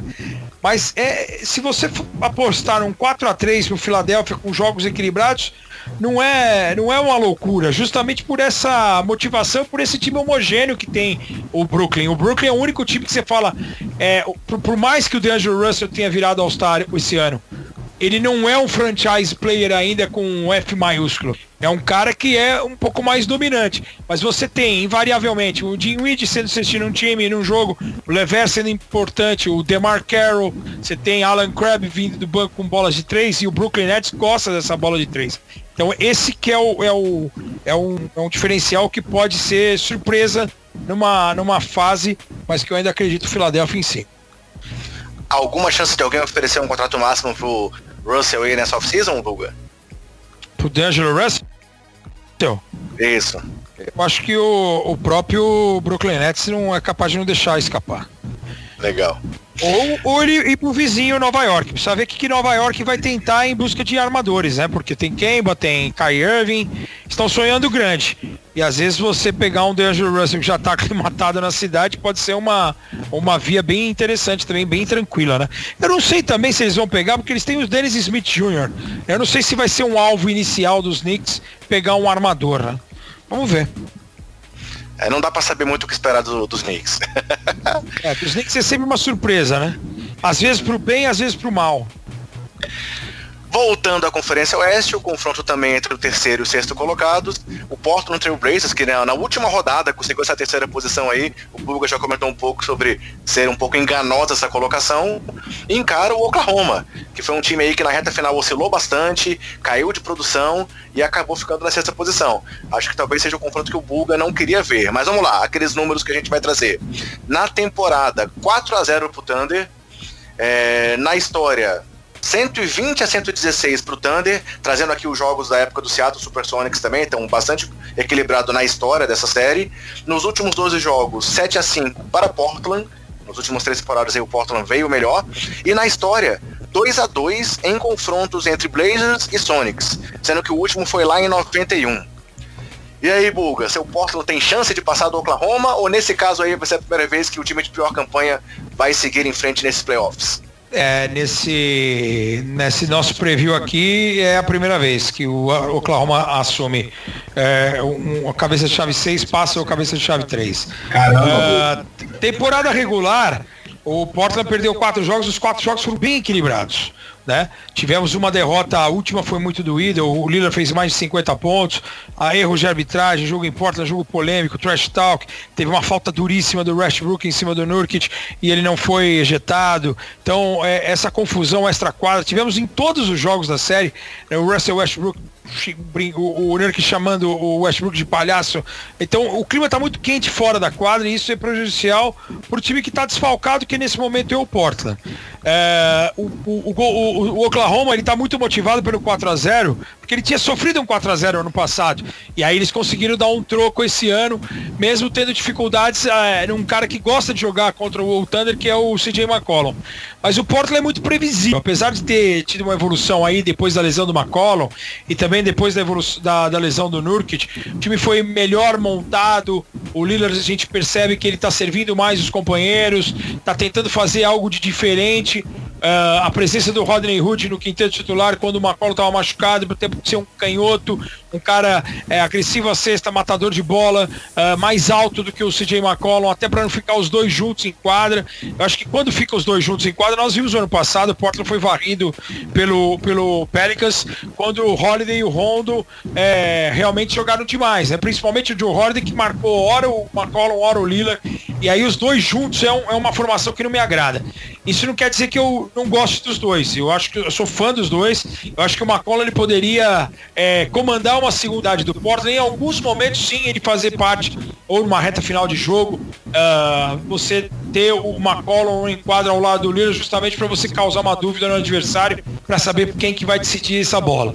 Uh, vejo o Portland. Uh, de forma surpreendente chegando nessa terceira posição, não esperava, não esperava um Canter tão eficiente no ataque, a gente sabe dos problemas dele na defesa e no ataque ele me chamou muito a atenção, muito confiante, muito forte, ele vai brigar pelos rebotes, coisa que o Nurkic tinha dificuldade, né, pela locomoção, o Nurkic é um cara mais de pick and roll, é um cara mais de fazer bloqueio pro, pro, pro, pro homem da bola, né, que pro, pros arremessadores, do que ir lá correr para brigar pelos rebotes ofensivos, o Canter já vai até o final mas defensivamente é, ele ainda é, tem muitas dificuldades. E eu acho que o que pesa num, num playoff é o fato de você ter duas grandes estrelas. O Paul George na série contra a Portland, ele simplesmente destruiu o Portland na temporada regular. Jogos de 47 pontos, jogos de 36 pontos, jogos de 35 pontos. Ele foi muito bem, muito eficiente dos dois lados da quadra. É um cara que tem um volume alto de jogo, é um cara que foi muito bem defensivamente, para mim, o defensor do ano na NBA. É, é um cara que subiu de patamar e, e e ele vai ser o cara do Oklahoma nessa, nessa pós-temporada. Você tem o Russell Westbrook, que logo depois do All-Star ele quis pontuar mais e o time começou a perder, mas agora você viu que ele já encontrou essa regularidade de novo. Veio com triple doubles em sequência, mas sem aqueles triple doubles de 40 pontos, 12 e 10. É um triple double mais comedido, de 18, 12, 11. Entendeu? Ele não precisa pontuar tanto. E, e tem aí Jerry Grant em evolução, um cara importante dos dois lados da quadra. Você tem o Steven Adams, um cara forte para pegar os rebotes ofensivos. São alguns role players que são importantes nesse momento. Você tem o Schroeder na segunda unidade, coisa que o Thunder não tinha o ano passado. Eu acho que o Thunder é mais time nesse momento do que o Portland, mesmo sem o mando, leva vantagem. Uh, eu vou falar, como eu falei hoje na mensagem para o pessoal no Twitter. Eu vou ficar bem contente se o Portland não for varrido, porque eu acho que não, não merece ser varrido pelo segundo ano seguido depois de uma temporada regular de, de tanto destaque, é, de tanto aprendizado, de tantas coisas, porque todo mundo hoje querendo deixar suas equipes para montar seus super times, e, e você tem um, um Damian Lillard comprometido, você tem alguns jogadores comprometidos, e mas eu acho difícil o Portland passar. Difícil não, acho quase impossível. Seria muita surpresa se o Portland avançasse. Eu falei hoje no, no, no, no Twitter Oklahoma em 5 mas o Oklahoma para ganhar em 5 ele tem que fechar a série em Portland. Eu vou falar Oklahoma em 6. Oklahoma passa em casa no jogo 6, avançando para a próxima fase dos playoffs do Oeste. Até porque o Portland não ouviu a sua campanha e não trouxe o Melo, né, Buga? Exatamente, tem essa também, né? Eu acho que o Carmelo seria um cara que poderia encaixar bem no Portland, poderia encaixar bem no Utah Jazz. Eu, acho, eu, eu sou muito fã do Carmelo Anthony, meu. Eu, eu torço para Syracuse, não por conta dele, eu torço para Syracuse para um cara, por conta de um camisa 4 chamado David Johnson, no final dos anos 90, que era um gatilho, que era um cara que pontuava de tudo quanto é lugar e muito forte fisicamente e baixinho, não era tão alto meu sonho era vê-lo com a camisa do Portland. E ele foi draftado numa primeira rodada de, play, de, de, de draft pelo Portland Trail Blazers. Só que o Portland, na época, o time que sequer deu oportunidade para o Drazen Petrovic jogar, não ia dar oportunidade para o David Johnson jogar. E o David Johnson amargou um banco gigantesco no primeiro ano, e depois ele acabou indo embora para o Chicago Bulls, que ele também não ia jogar nunca, porque lá tinha o tal de Michael Jordan. Então ficava difícil, né, a evolução do David Johnson, tanto que depois ele jogou em Porto Rico e tal. Eu sou fã de Syracuse, eu sou fã do, do Carmelo Anthony. Eu acho que pela posição ali, não pro Carmelo ser um chutador, mas para jogar uns 15 minutos, pela experiência que tem o Carmelo, pela história que tem o Carmelo, eu acho que o cara poderia, ainda mais numa série agora que é outro contra o Oklahoma, ele vai querer jogar bem, eu traria o Carmelo aí para uma pós-temporada, é, fazer um último esforço aí até para tentar resgatá-lo, né? Porque eu acho que ele merece terminar a carreira de forma digna por tudo que ele fez aí. Eu fiz a pergunta porque eu concordo com tudo que você falou, então eu não vou ser repetitivo, mas eu também gostaria de ver o Camelo em quadra nesses playoffs. E aí eu vou discordar de você no palpite, é, eu vou apostar num 4 a 1 pela vantagem que eu também acho que o Oklahoma tem, pela qualidade dos jogadores, e eu também não vou me adentrar muito nesse, nessa análise, porque eu acho que você já abordou suficientemente. E aí, Bruno, qual o seu palpite para essa série? Caramba, o Buga tá amargurado com o time de Portland mesmo. Deu uma de torcedor consciente aí. É, então, eu sou consciente, cara. Eu, não sou, eu, eu, sou, eu sou analista consciente. Eu não posso deixar o coração falar mais alto. Tá o, certo. O, você, você falando do Denver passando pelo San Antonio é bem viável pela qualidade individual dos seus jogadores. Agora, eu não posso acreditar que o Portland. Porque a última imagem que fica, né, cara? Aquele 4 a 0 o ano passado, ele foi, ele foi muito gritante. Ele foi muito. Foi uma porrada muito, muito forte dada na, na cara do torcedor do Portland. Então, esse o ano passado, eu tinha apostado Portland em 7 por conta do mando de quadra. E a gente não viu a bola nos primeiros dois jogos. Eu trabalhei acho que no primeiro e no terceiro jogo. O primeiro jogo deu, deu pena, assim, porque é, o time fica muito previsível, porque é, vira, vira hero ball. E aí é muito a bola na mão do Lillard. E aí o cara muito marcado, em vez de ele delegar os poderes, ter confiança nos demais jogadores, não, ele não tem.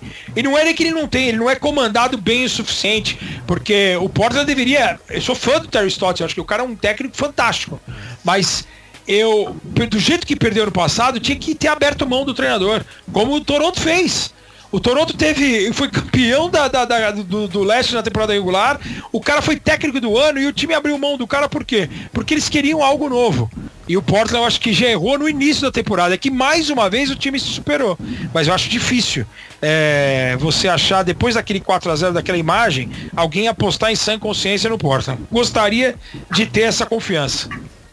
É, eu, eu tenho a concordar e eu acho que todos os os matchups de Portland ali que ele poderia pegar tanto San Antonio quanto o KC, contra Utah. São times que marcam muito forte e eu vejo Portland com um ataque um pouco engessado, até pela, pela confiança mesmo. Eu acho que o Damian Lillard a gente sabe como ele é um cara que se doa, ele é um dos meus jogadores preferidos de assistir na NBA. Ele é um cara que ele não se importa de jogar 48 minutos se tiver que jogar. E ele já fez isso em, em mais de uma série na, nos playoffs, então eu tenho certeza que ele vai, vai entregar tudo em quadra, mas acaba que o time e a torcida, a gente vê aí pelo Buga, acabam sendo um pouco desconfiados já, então já entram com uma mentalidade um pouco de. um pouco para baixo, não de derrotado, mas um pouco para baixo, como se eles não tivessem tido a terceira melhor campanha e Oklahoma a sexta, e sim fosse o contrário. Oklahoma não vive o melhor momento deles na temporada, caiu muito depois da lesão do Paul George. E eu achei que isso poderia atrapalhar. E eu queria muito ver eles contra Houston. Acabou que no último, no último dia ali de temporada regular isso mudou e eles acabaram caindo com Portland e Houston acabou ficando em quarto e vai jogar com Utah. É, mas eu acho que eles, apesar de estarem no, pior momento deles talvez na temporada, Oklahoma é, chega com, com um mindset ali um pouco melhor, mais preparado para jogar a Portland, então eu também vou apostar em 4 a 2 para Oklahoma. Gustavo? Eu vou acompanhar o Oklahoma em 6, acho que o Paul George vai brilhar muito nessa série, é, igual ele está fazendo na temporada toda. Beleza, voltando ao leste, no confronto aí que tende a ser o mais equilibrado, do quarto contra o quinto colocado, Boston Celtics e Indiana Pacers. Na temporada, 3 a 1 para o Boston na série. Na história, 98 a 79 também para Boston a vantagem. E nos últimos 12 jogos, 8 a 4 também para Boston. Já nos playoffs, 3 a 2 para Boston, com o último confronto acontecendo na primeira rodada de 2005. Boston é um time que, como eu já comentei, era, por muitos era considerado o grande favorito do leste antes da temporada começar, mas que oscilou, oscilou demais, né, Bulga? Será que eles passam do Indiana? Eu acho que passam sim. A, essa lesão do Marcos Smart, que vai tirá-lo da, da primeira rodada de playoffs, é uma lesão, é uma notícia que preocupa, atrapalha bastante.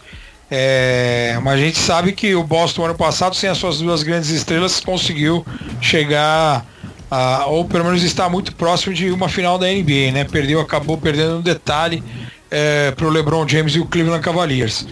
É, lesão do Oladipo também atrapalhou bastante o Indiana, né? O Indiana também fez uma temporada de recuperação. A partir do momento que o Oladipo se machuca, a gente achava que não ia ser possível o Indiana brigar é, por mando de quadra como ele brigou por quase toda a temporada. Foi um trabalho incrível do Nate McMillan, não sou muito fã dele não, mas mais uma vez ele mostrou é, capacidade aí para montar um, um time é, aguerrido, tem caras, tem peças interessantes em todas as posições. Você tem o, o Darren Collinson podendo ajudar na armação, não é um cara brilhante, mas é um cara que pode ajudar. Você tem Corey Joseph vindo do banco, você tem Wesley Matthews que ainda alterna bastante, não vive a melhor fase, né, desde a lesão de tendão de Aquiles que ele teve em Portland, desde a ida dele para Dallas, ele ainda não, não voltou a ser aquele Wes Matthews é, decisivo. Ele faz um ou outro bom jogo, como ele fez contra o Thunder, por exemplo, que ele marcou o Paul George numa última bola, depois foi lá, foi lá e matou um at the buzzer. É o cara ainda inconstante e regular na bola de fora, mas os caras grandes são importantes. Miles Turner, é, Tadeusz Young, Domantas Sabonis vindo do banco e o Bojan Bogdanovic, que é a referência na ausência do Oladipo tipo esse cara que tem que ter uma regularidade e vai ter que jogar para 20, 25 pontos por jogo para o Indiana ter uma chance aí nessa série. Eu acho o Boston, essa lesão do Smart, ela pode preocupar de um lado, mas pode ser benéfica do outro, justamente por aí o, o Brad Simmons diminuiu um pouco o número de problemas para poder montar o seu time, ele pode tentar fazer é, uma, um, uma, uma escalação diferente, né? É, você vai perder um cara na rotação, mas você tira um, um problema a menos para você resolver.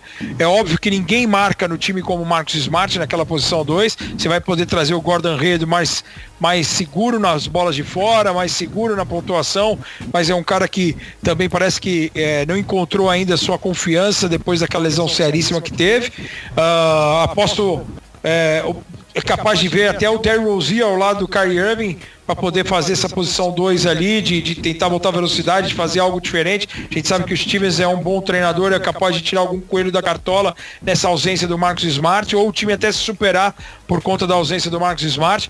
Acho que é um time de muito potencial. É, os problemas internos atrapalharam, mas pós-temporada, meu, os caras vão botar tudo para debaixo do tapete, falam, gente, vamos se unir aqui. É, eu também, o Kyrie pode ser, assim, ah, eu vou embora mesmo, mas ele tem um nome. E ele vai querer levar o Boston, pelo menos deixar uma ótima imagem por lá. E os jogadores também que estão em busca de um contrato, é o que estão próximos a, a, a perder um contrato, eles vão querer mostrar serviço e, e, tentar deixar o que tem de melhor. Acho o Boston com uma camisa pesada, tem que ser respeitada. É difícil você jogar contra Boston no TD Garden. Boston tem um mando de quadra, nós vimos aí nessa última semana, eles praticamente se enfrentaram duas vezes. No TD Garden, o Kyrie matou a cesta da vitória, mas em Indiana os caras meteram 20 pontos com a maior facilidade do mundo. Foi muito forte o time do, do, do Boston Celtics contra a Indiana. É, é, teoricamente é o quarto contra o quinto, é a série mais embaçada, mas eu não estou conseguindo ver o Indiana com punch aí de segurar o Boston. Acho bem provável o Boston fechar a série em, em seis jogos. Uh, por conta do seu, da sua qualidade individual aí e porque o time vai subir de patamar uh, na pós-temporada. Bem, eu vou discordar só do, do, do, do, número de jogos da série. Eu concordo que o Boston é favorito, apesar das oscilações que ele teve. Mas eu acho que o Indiana surpreendeu tanto nessa temporada. Tem o Bogdanovich, que tá jogando demais. Depois que o Oladipo machucou, ele realmente assumiu o posto de dono do time. Tem o Sabon, que vem muito bem. Eu vou apostar em Boston em sete jogos. Eu acho que o Indiana vai vender muito caro essa série, o que também vai ser bom pro Boston se firmar. O Boston ganhar mais confiança e realmente mostrar que ele tá aí pronto para brigar com Philadelphia, Toronto e Milwaukee no restante dos playoffs. Vai lá, Bruno, qual o seu palpite? Eu vou discordar um pouco dos dois no palpite. Eu acho que Indiana vai complicar na maior parte dos jogos, mas eu vejo Boston um time que vai crescer muito né, no final aí, na minha opinião, nos playoffs eles vão crescer demais. É, jogadores que estão abaixo, como o Tatum e o próprio Hayward, eu acho que vão acabar aparecendo num jogo ou outro. E acho que Indiana vai sentir muito, muita falta de um cara para decidir mesmo, que era o Vitor Ladipo, que a gente viu que ele fez na temporada passada nos playoffs contra o LeBron, é, aparecendo no final ali, chamando o jogo, querendo decidir. Ele errou bastante também, mas ele não se omitiu em momento nenhum e acho que Indiana vai ficar um pouco perdido sem ter ele lá para fazer isso. Então eu vou apostar em Boston em cinco jogos, justamente porque eu tô apostando que Boston vai virar a chavinha aí e ligar modo playoffs e vai em busca do, do título do leste sim. Bom palpite. Gustavo? Eu acho que vai dar Boston em 7 também, que nem o André.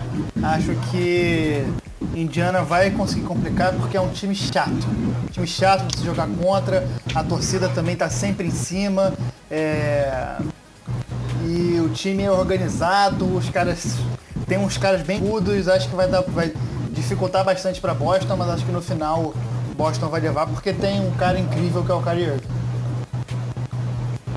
Beleza.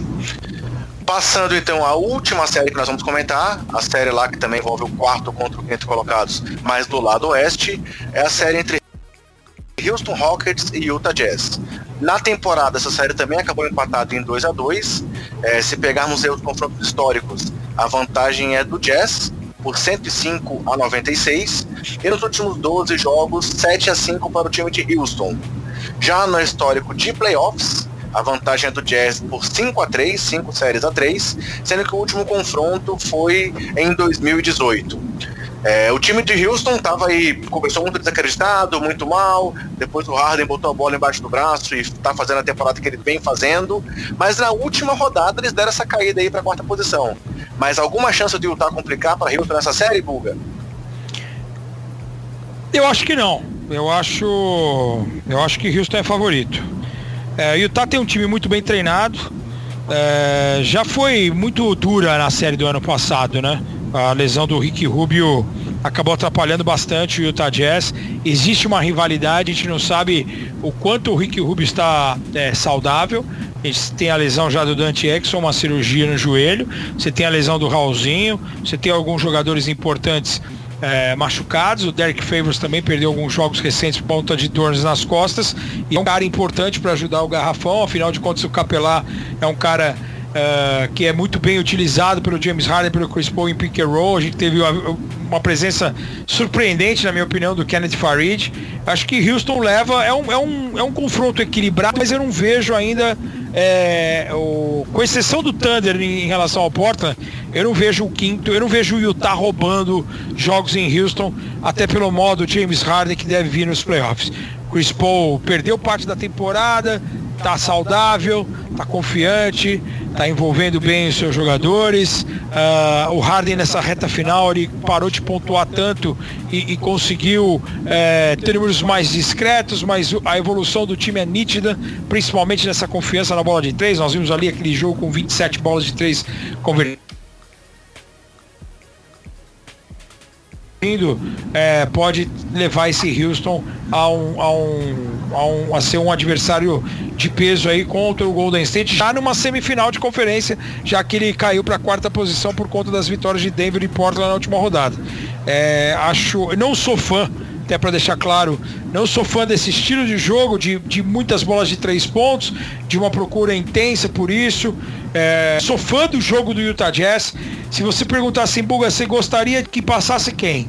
eu gostaria que passasse o Utah Jazz, até pelo trabalho do Queen Snyder, que para mim é um dos grandes nomes da liga já há muito tempo.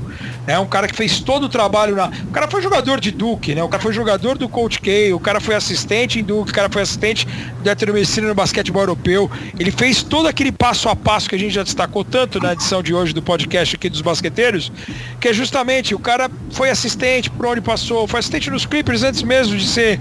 De ser é, logo no começo da sua carreira, logo depois que ele saiu de jogador, e, e, e foi assistente do, do nos Clippers, se não me engano, acho que do Larry Brown, nos anos 90, quer dizer, que é outro gênio, que é um cara campeão universitário, campeão de NBA. Ele só teve caras grandes, assim, como. como, como... Ele foi técnico do Austin Toros, que é, que é time da D-League e do San Antonio Spurs, quer dizer, o, o, cara foi muito bem moldado, ele é muito inteligente, o Queens Snyder. É um basquete que me agrada demais. É um time que é solidário, é um time que, que trabalha bem na, na dentro do garrafão, é um time que ataca bem é, um contra um com o Donovan Mitchell. Gosto do Donovan Mitchell mais insinuante, não um chutador. Eu acho que o Joe Ingles pode ser o cara para chutar, o Jay Crowder pode ser o cara para chutar, o Kyle Cobb pode ser o cara para chutar, o Rudy Gobert, cara intenso dos dois lados da quadra, vai ser eterno candidato a defensor do ano pela sua qualidade dos dois lados. E o Tardias é muito forte.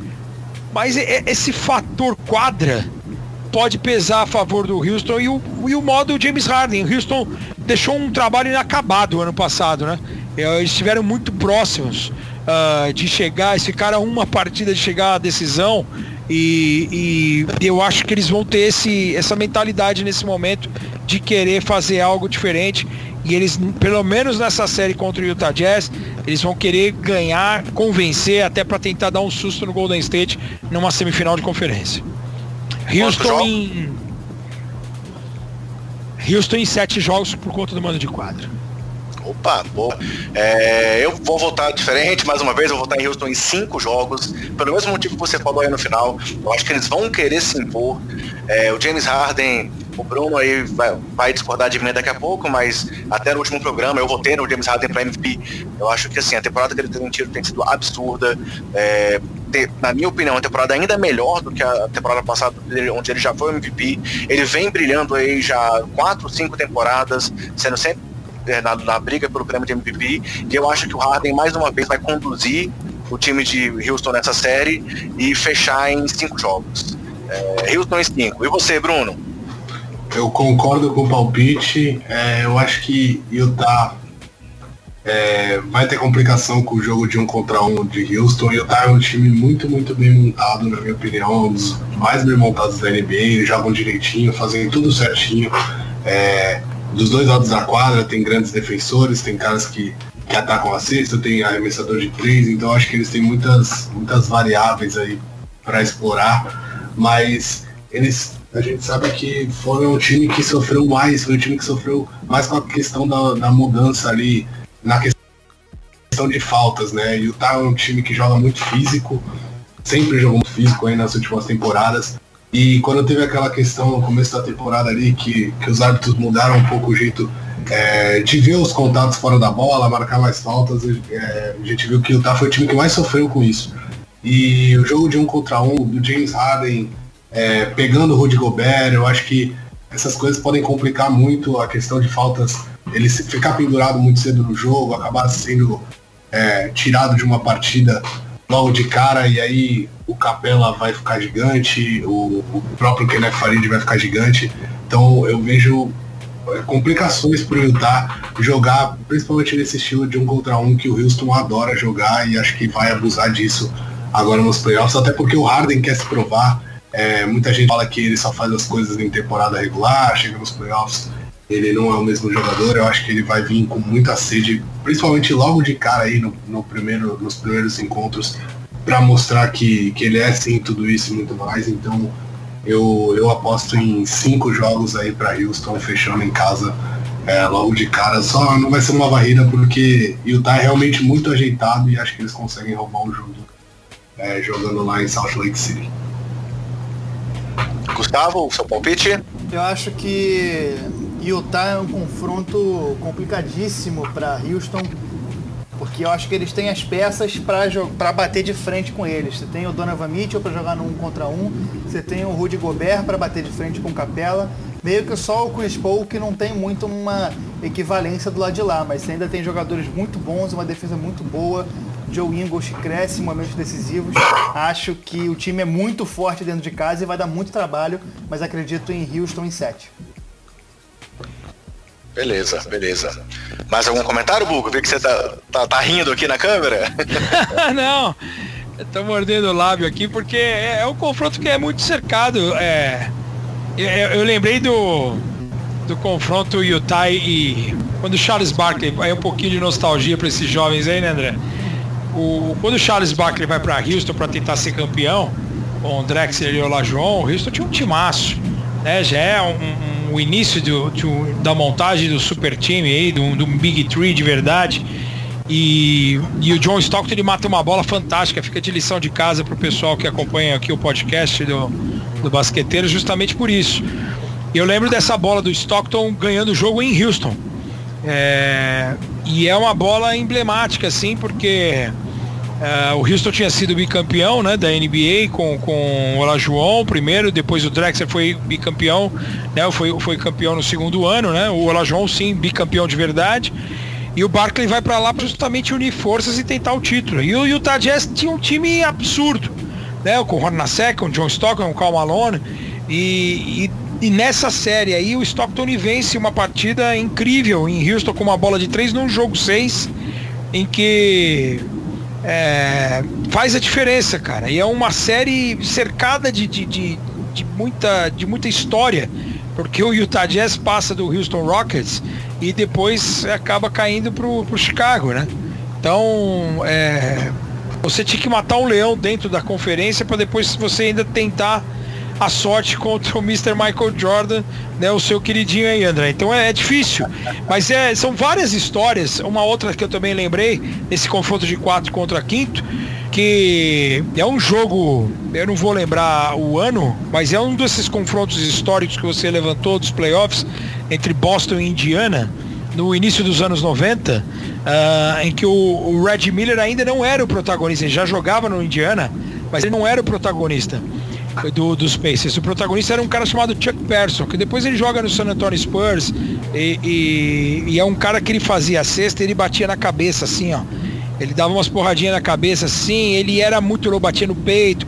Ele jogava com a 45 dos Pacers. E ele faz um jogo no Boston Garden e, o, e o Boston com o Larry Bird, Boston com o Red Lewis, aquele cara que morreu de, de, de coração, né, uma, um problema cardíaco, morreu cedo, seria o novo Larry Bird, um cara para substituir o Larry Bird, não um novo, porque é difícil você substituir um ídolo, mas o, o, o Indiana ele ganha um jogo no Boston Garden que era praticamente impossível você ganhar no Boston Garden em pós-temporada. O McHale já era sexto homem, já era mais velho, o Larry Bird também velho, mas passando bastante pro Red Lewis, tinha Kevin Gamble, tinha T. Brown, se não me engano, aquele que, que dá enterrada cobrindo os olhos. E o Chuck Person ele faz um jogo de quase 40 pontos, matando bola de três em tudo quanto é lugar. Então, às vezes, esse jogo roubado fora, o Indiana perdeu a série. Mas esse jogo é, roubado fora, ele tem um peso no, no, no, psicológico da série. E a gente quando aponta um 4 a 3 eu aponto 4 a 3 normalmente com todo mundo ganhando em casa. Eu não aponto 4 a 3 ah, o Utah roubando. Porque o Utah, se ele rouba um dos jogos em Houston, o time vai crescer de um tamanho absurdo, como o Utah cresceu ano passado contra o Thunder.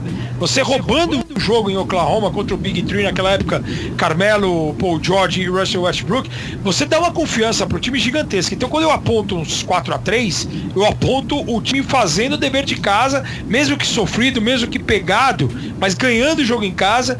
E, e eu quis levantar esses, esses dois jogos históricos até para deixar de lição de casa para os fãs dos basqueteiros, para poder procurar no YouTube, na internet, porque é fácil de achar essa bola do Stockton, mas vale a pena ver o jogo inteiro para você ver Charles Barkley, Jackson e Olajuwon juntos na quadra e o time ser derrotado. Então, quer dizer, não é, não é impossível você derrotar um super time, não é impossível você derrotar um super tree, um big tree. E você tem esse do Chuck Person, que era um cara, porque todo mundo fala do Indiana Pacers, você só remete à história do Red Miller, ah, aquele jogo fantástico em Nova York, ele fazendo é, que né, é, enforcar o Spike Lee, é, e você não tem um cara como o Chuck Person que matava muita bola que o cara calou. Outro dia eu conversando com o Paulo Antunes lá na redação, ele é Boston doente, ele falou, eu odeio o Chuck Person, Buga. justamente por conta daquele jogo, porque o cara matava a bola de tudo quanto é lugar, ele tava um louco. Era o Chuck Person, eu lembro nessa época, porque foi um jogo que passou depois em VT na Band.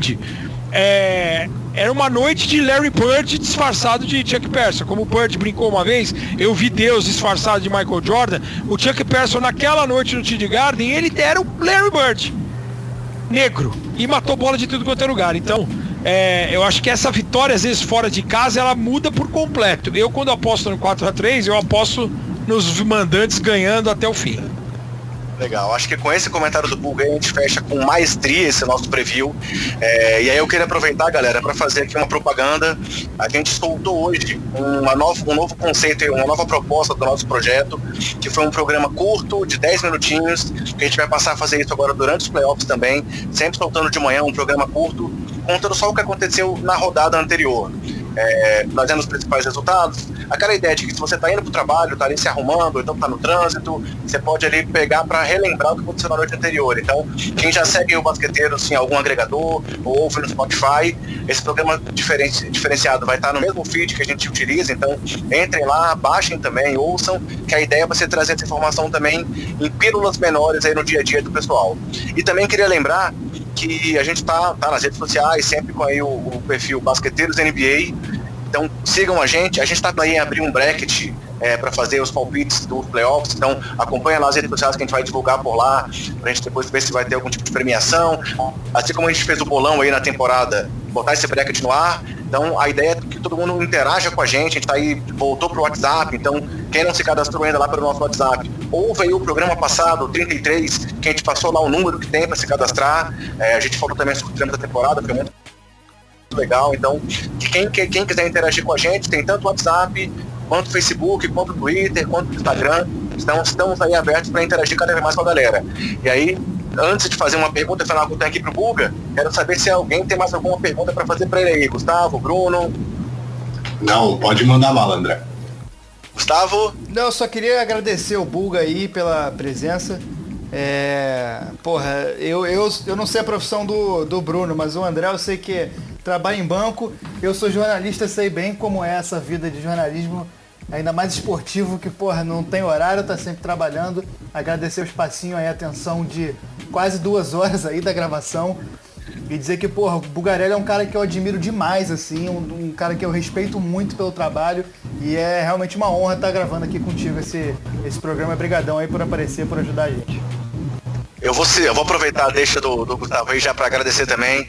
É, cara, eu tive a honra de conhecer o Bulga lá, lá no, no Belga Palusa. Já tinha trocado ideia com ele anteriormente, conversando no WhatsApp, ele participando aqui com a gente sempre. Conheci ele pessoalmente, que foi super legal. Então, assim, além de admirar muito aí o profissional Bulgarelli, passei a admirar também a pessoa do Bulga, sabendo que ele é um cara aí super disponível. Então, Bulga, quero agradecer. E aí, antes de eu fazer a pergunta, de passar de novo a palavra pro Bruno, é, Tô dizendo aqui que eu tenho uma torcida que eu quero saber se há alguma possibilidade. Tem chance de você ir para as finais lá nos Estados Unidos esse ano, cara? Obrigado pelo carinho aí, André, Gustavo, Bruno.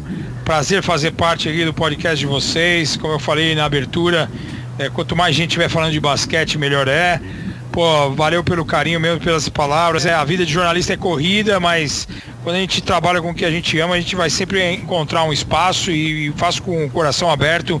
É um prazer aqui estar com vocês. É, a gente nem vê o tempo passar. Acabei de olhar aqui que é uma da manhã, mas a gente nem vê o tempo passar porque o papo é gostoso. É legal ouvir opiniões de outras pessoas. Pô, mesmo que não seja jornalista, mas que, a, que acompanha, que torce, é, que vivencia que grava podcasts, que grava essas pílulas, essas pílulas que você destacou são fundamentais, porque às vezes os jogos são tarde, né? Muita gente trabalha, não consegue acompanhar até o final, e, e é importante você ter esse, esse acompanhamento diário aí, principalmente agora na pós-temporada, onde o bicho pega, e sempre com, com que o melhor que aconteceu com os jogos, também as notícias, os rumores, até para estar tá todo mundo bem informado, e isso é muito legal. Cara, é, eu acho pouco provável, porque a, a, a, até onde eu sei, a ESPN deve mandar apenas um narrador e, e um repórter, o Rômulo e o Zé Renato. Uh, existe a possibilidade do Paulo como o Paulo tem que ficar um tempo nos Estados Unidos, o Paulo Antunes, por conta do visto, que é cidadão americano e tem que ficar um tempo lá tal, ele deve rodar, ele vai ficar acho que uns 4, 5 meses por lá, ele deve fazer alguma coisa já nos playoffs da NBA a partir de sábado, algumas entradas ao vivo, fazer muita coisa pro digital principalmente, que é um, um caminho, como vocês utilizam bastante com podcast e, e agora com os programas ao vivo, é, a gente sabe que tem um volume muito grande, tem muita gente consumindo, então o Paulo é capaz de entrar ao vivo via Facebook, via Twitter da ESPN, nos, no, matérias especiais no site. Então, como ele vai estar tá lá nos Estados Unidos eu acho que não, não, não vai ter a possibilidade de enviar um outro comentarista. Na verdade, amanhã, sexta-feira, a gente tem uma reunião é, geral para debater os playoffs na NBA, até para ter sugestões. Uh, a gente ouviu o que, que, pode ser feito, o que, que, não pode ser feito. Tem a participação nossa, mais uma vez, acredito eu, na casa da NBA aqui em São Paulo. Quem puder vir para São Paulo e, e, acompanhar esse espaço que vai ser no, no estacionamento do Shopping Dourado, vai ser um lugar absurdamente gigantesco de altíssimo nível. Vi os croquis, as imagens de como vai ser a casa da NBA esse ano em São Paulo. Vai ser algo assustador, muito legal legal, imperdível, uh, um super telão, uma quadra, as finais da Júnior NBA possivelmente serão lá também. Então vai ser uma, uma, uma, uma resto de temporada agora incrível e o importante é independente se for lá ou aqui, o importante é fazer parte desse mundo maravilhoso da NBA, como vocês fazem parte fazendo o podcast. Acho que mais dia menos dia, o velho Buga vai aparecer lá, tomar a Deus em algum, em algum, é, em alguma decisão em loco. Torço para que aconteça isso também. Eu tenho um sonho, eu já fui para três All-Stars, como, como editor-chefe do Por Dentro do Basquete na ESPN. Eu fui pro All-Star de 98 eh, do Michael Jordan, o último em Nova York. Depois ele acabou sendo voltando para ser jogador do Washington Wizards. Aí em 2001 e 2002 eu também fui. Num deles o Alan Iverson MVP, no outro o Kobe Bryant MVP na Filadélfia, foi muito legal. Uh, num deles o Michael Jordan presente. Uh, é, eu estive presente na volta do Michael Jordan quando ele voltou a jogar pela NBA pelo Washington Wizards. Foi um jogo em Nova Nova York. Eu tenho experiências em loco assim com basquetebol que eu guardo com muito carinho. Uh, o Mundial de Indianápolis em 2002 eu vi em loco a primeira derrota do Dream Team e dos jogadores profissionais da NBA pela seleção americana é, naufragando em Indianápolis. Eu tenho certeza que nunca mais vai ter nada em Indianápolis porque o Brasil ganhou o PAN em 87, depois os caras perderam o Mundial em 2002. Indianápolis é uma terra apesar de abençoada pelo basquetebol, mas ela é maldita, né? Porque, pelo menos para os americanos, e, e, eu vi a Argentina ganhar dos Estados Unidos, eu vi a Yugoslávia ganhar dos Estados Unidos, e os Estados Unidos sequer pegando medalha naquele Mundial. Então, é, eu tenho uma história bem legal com, com os eventos em loco de basquete. Eu acho que mais dia menos dia, a, a minha, a minha presença num, numa final em loco vai acontecer torço para isso e trabalho para isso todos os dias, viu, André? Beijão para você, pro Gustavo, pro Bruno. Obrigado pelo convite. Ótimo final de temporada para vocês e estou à disposição sempre que me chamarem.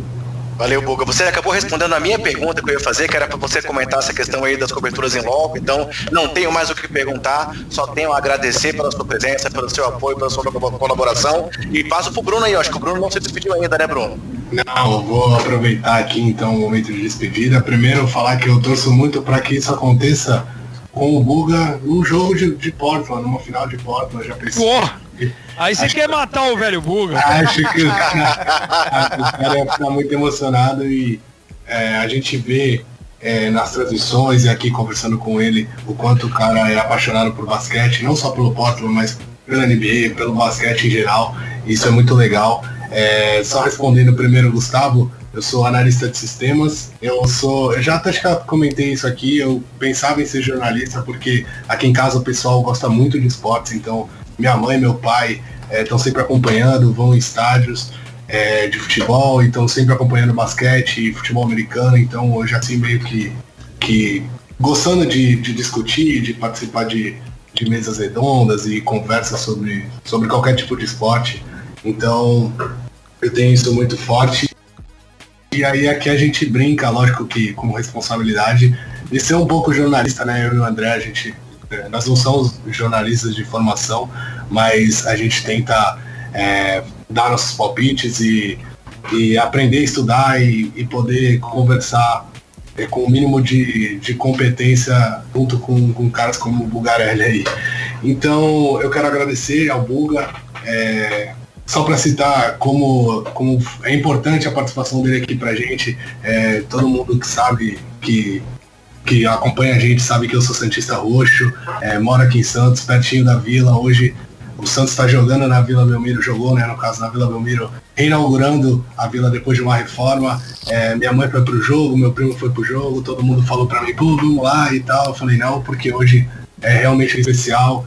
A gente vai gravar com um cara que eu admiro muito, respeito muito, é, adoro assistir na TV e ter essa oportunidade de, de, trocar uma ideia com ele, mesmo que por algumas horinhas aí. É, já é uma experiência super bacana poder fazer umas perguntas, é, poder sentir. A, a, gente vê tudo isso na, na TV, mas poder sentir aqui de perto, trocando ideia, é, trocando informações, vendo as opiniões que batem, as que não batem, por que que batem, como é que ele pensa.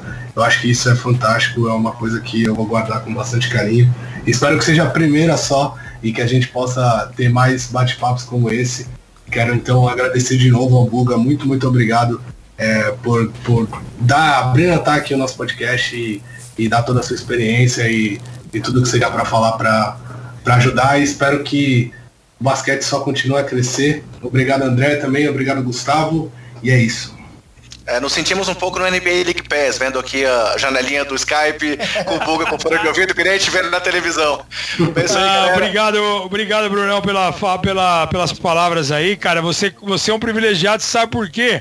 Você tá mais perto dos três. Então, próxima vez você pega o carro aí na Baixada, vamos armar um esquema pra você assistir um jogo comigo dos playoffs da NBA. Boa. Já que um tá no Rio, outro tá em Brasília. Você pega o carro aí, sobe, sobe, a, sobe a serra e vem assistir um jogo da NBA. Você é, é, não é você que é Denver, né? O Gustavo que é Denver? O Gustavo que é Denver, eu sou Warriors. Você é Warriors, é? Tudo bem, vamos fazer o quê, né? É, você vai ter mais opções, né? Porque a tendência é você chegar até o final, então vai ter mais jogos para ser transmitido, né? Mas vamos fazer, vamos fazer um esquema aí, mesmo que não seja do Warriors, é, pega meu WhatsApp com o André aí, a gente arma aí uma visita um final de semana, já que você é analista de sistema trabalha de segunda a sexta. Vamos pegar um final de semana que eu tiver jogo escalado, aí você vai você vai comigo lá assistir, ser meu convidado para assistir um jogo comigo lá, tá bom? Nossa, que honra, obrigadão, Buga. Não sei nem o que falar. Agradeço, pode deixar que eu vou cobrar, hein? Não, pode cobrar, cara. E promessa é dívida e obrigado pelas palavras. Fiquei emocionado aqui, que isso, cara. É, é um, eu faço de coração. É, com puta prazer que eu tô aqui com vocês e ficaria aqui até as três da manhã, porque o papo quando é gostoso a gente não vê o tempo passar. E, e saber que você tinha compromisso e adiou, deixou de ver o time do coração para falar aqui comigo via distância, via Skype e só de ouvir como você já deve ter me ouvido milhares de vezes na televisão. É, eu me sinto privilegiado, feliz e emocionado e tenho que te, eu que tenho que te agradecer pela, pela presença, é, pela parceria. Tamo junto. Só espero que o seu time tenha ganho, né? Porque na segunda-feira passada foi doído, né? Vocês deram um show pro Mingão e acabaram ficando pelo caminho, hein? Nem fala, Buga, mas dessa vez deu pra gente 3 a 0 e estamos na próxima fase. Então tá bom, cara, é isso aí, meu. Beijão pra vocês aí, fica com Deus. Valeu, valeu, Buga, valeu, Gustavo, valeu, Bruno. Esperamos aí uma próxima oportunidade para conversar de novo. E boa sorte nas transmissões, Buga, que seja um ótimo playoff pra todo mundo aí. E que um dia você consiga realizar o sonho aí de transmitir as finais. Estamos na torcida daqui. Valeu, um abração e até a próxima, galera. Valeu!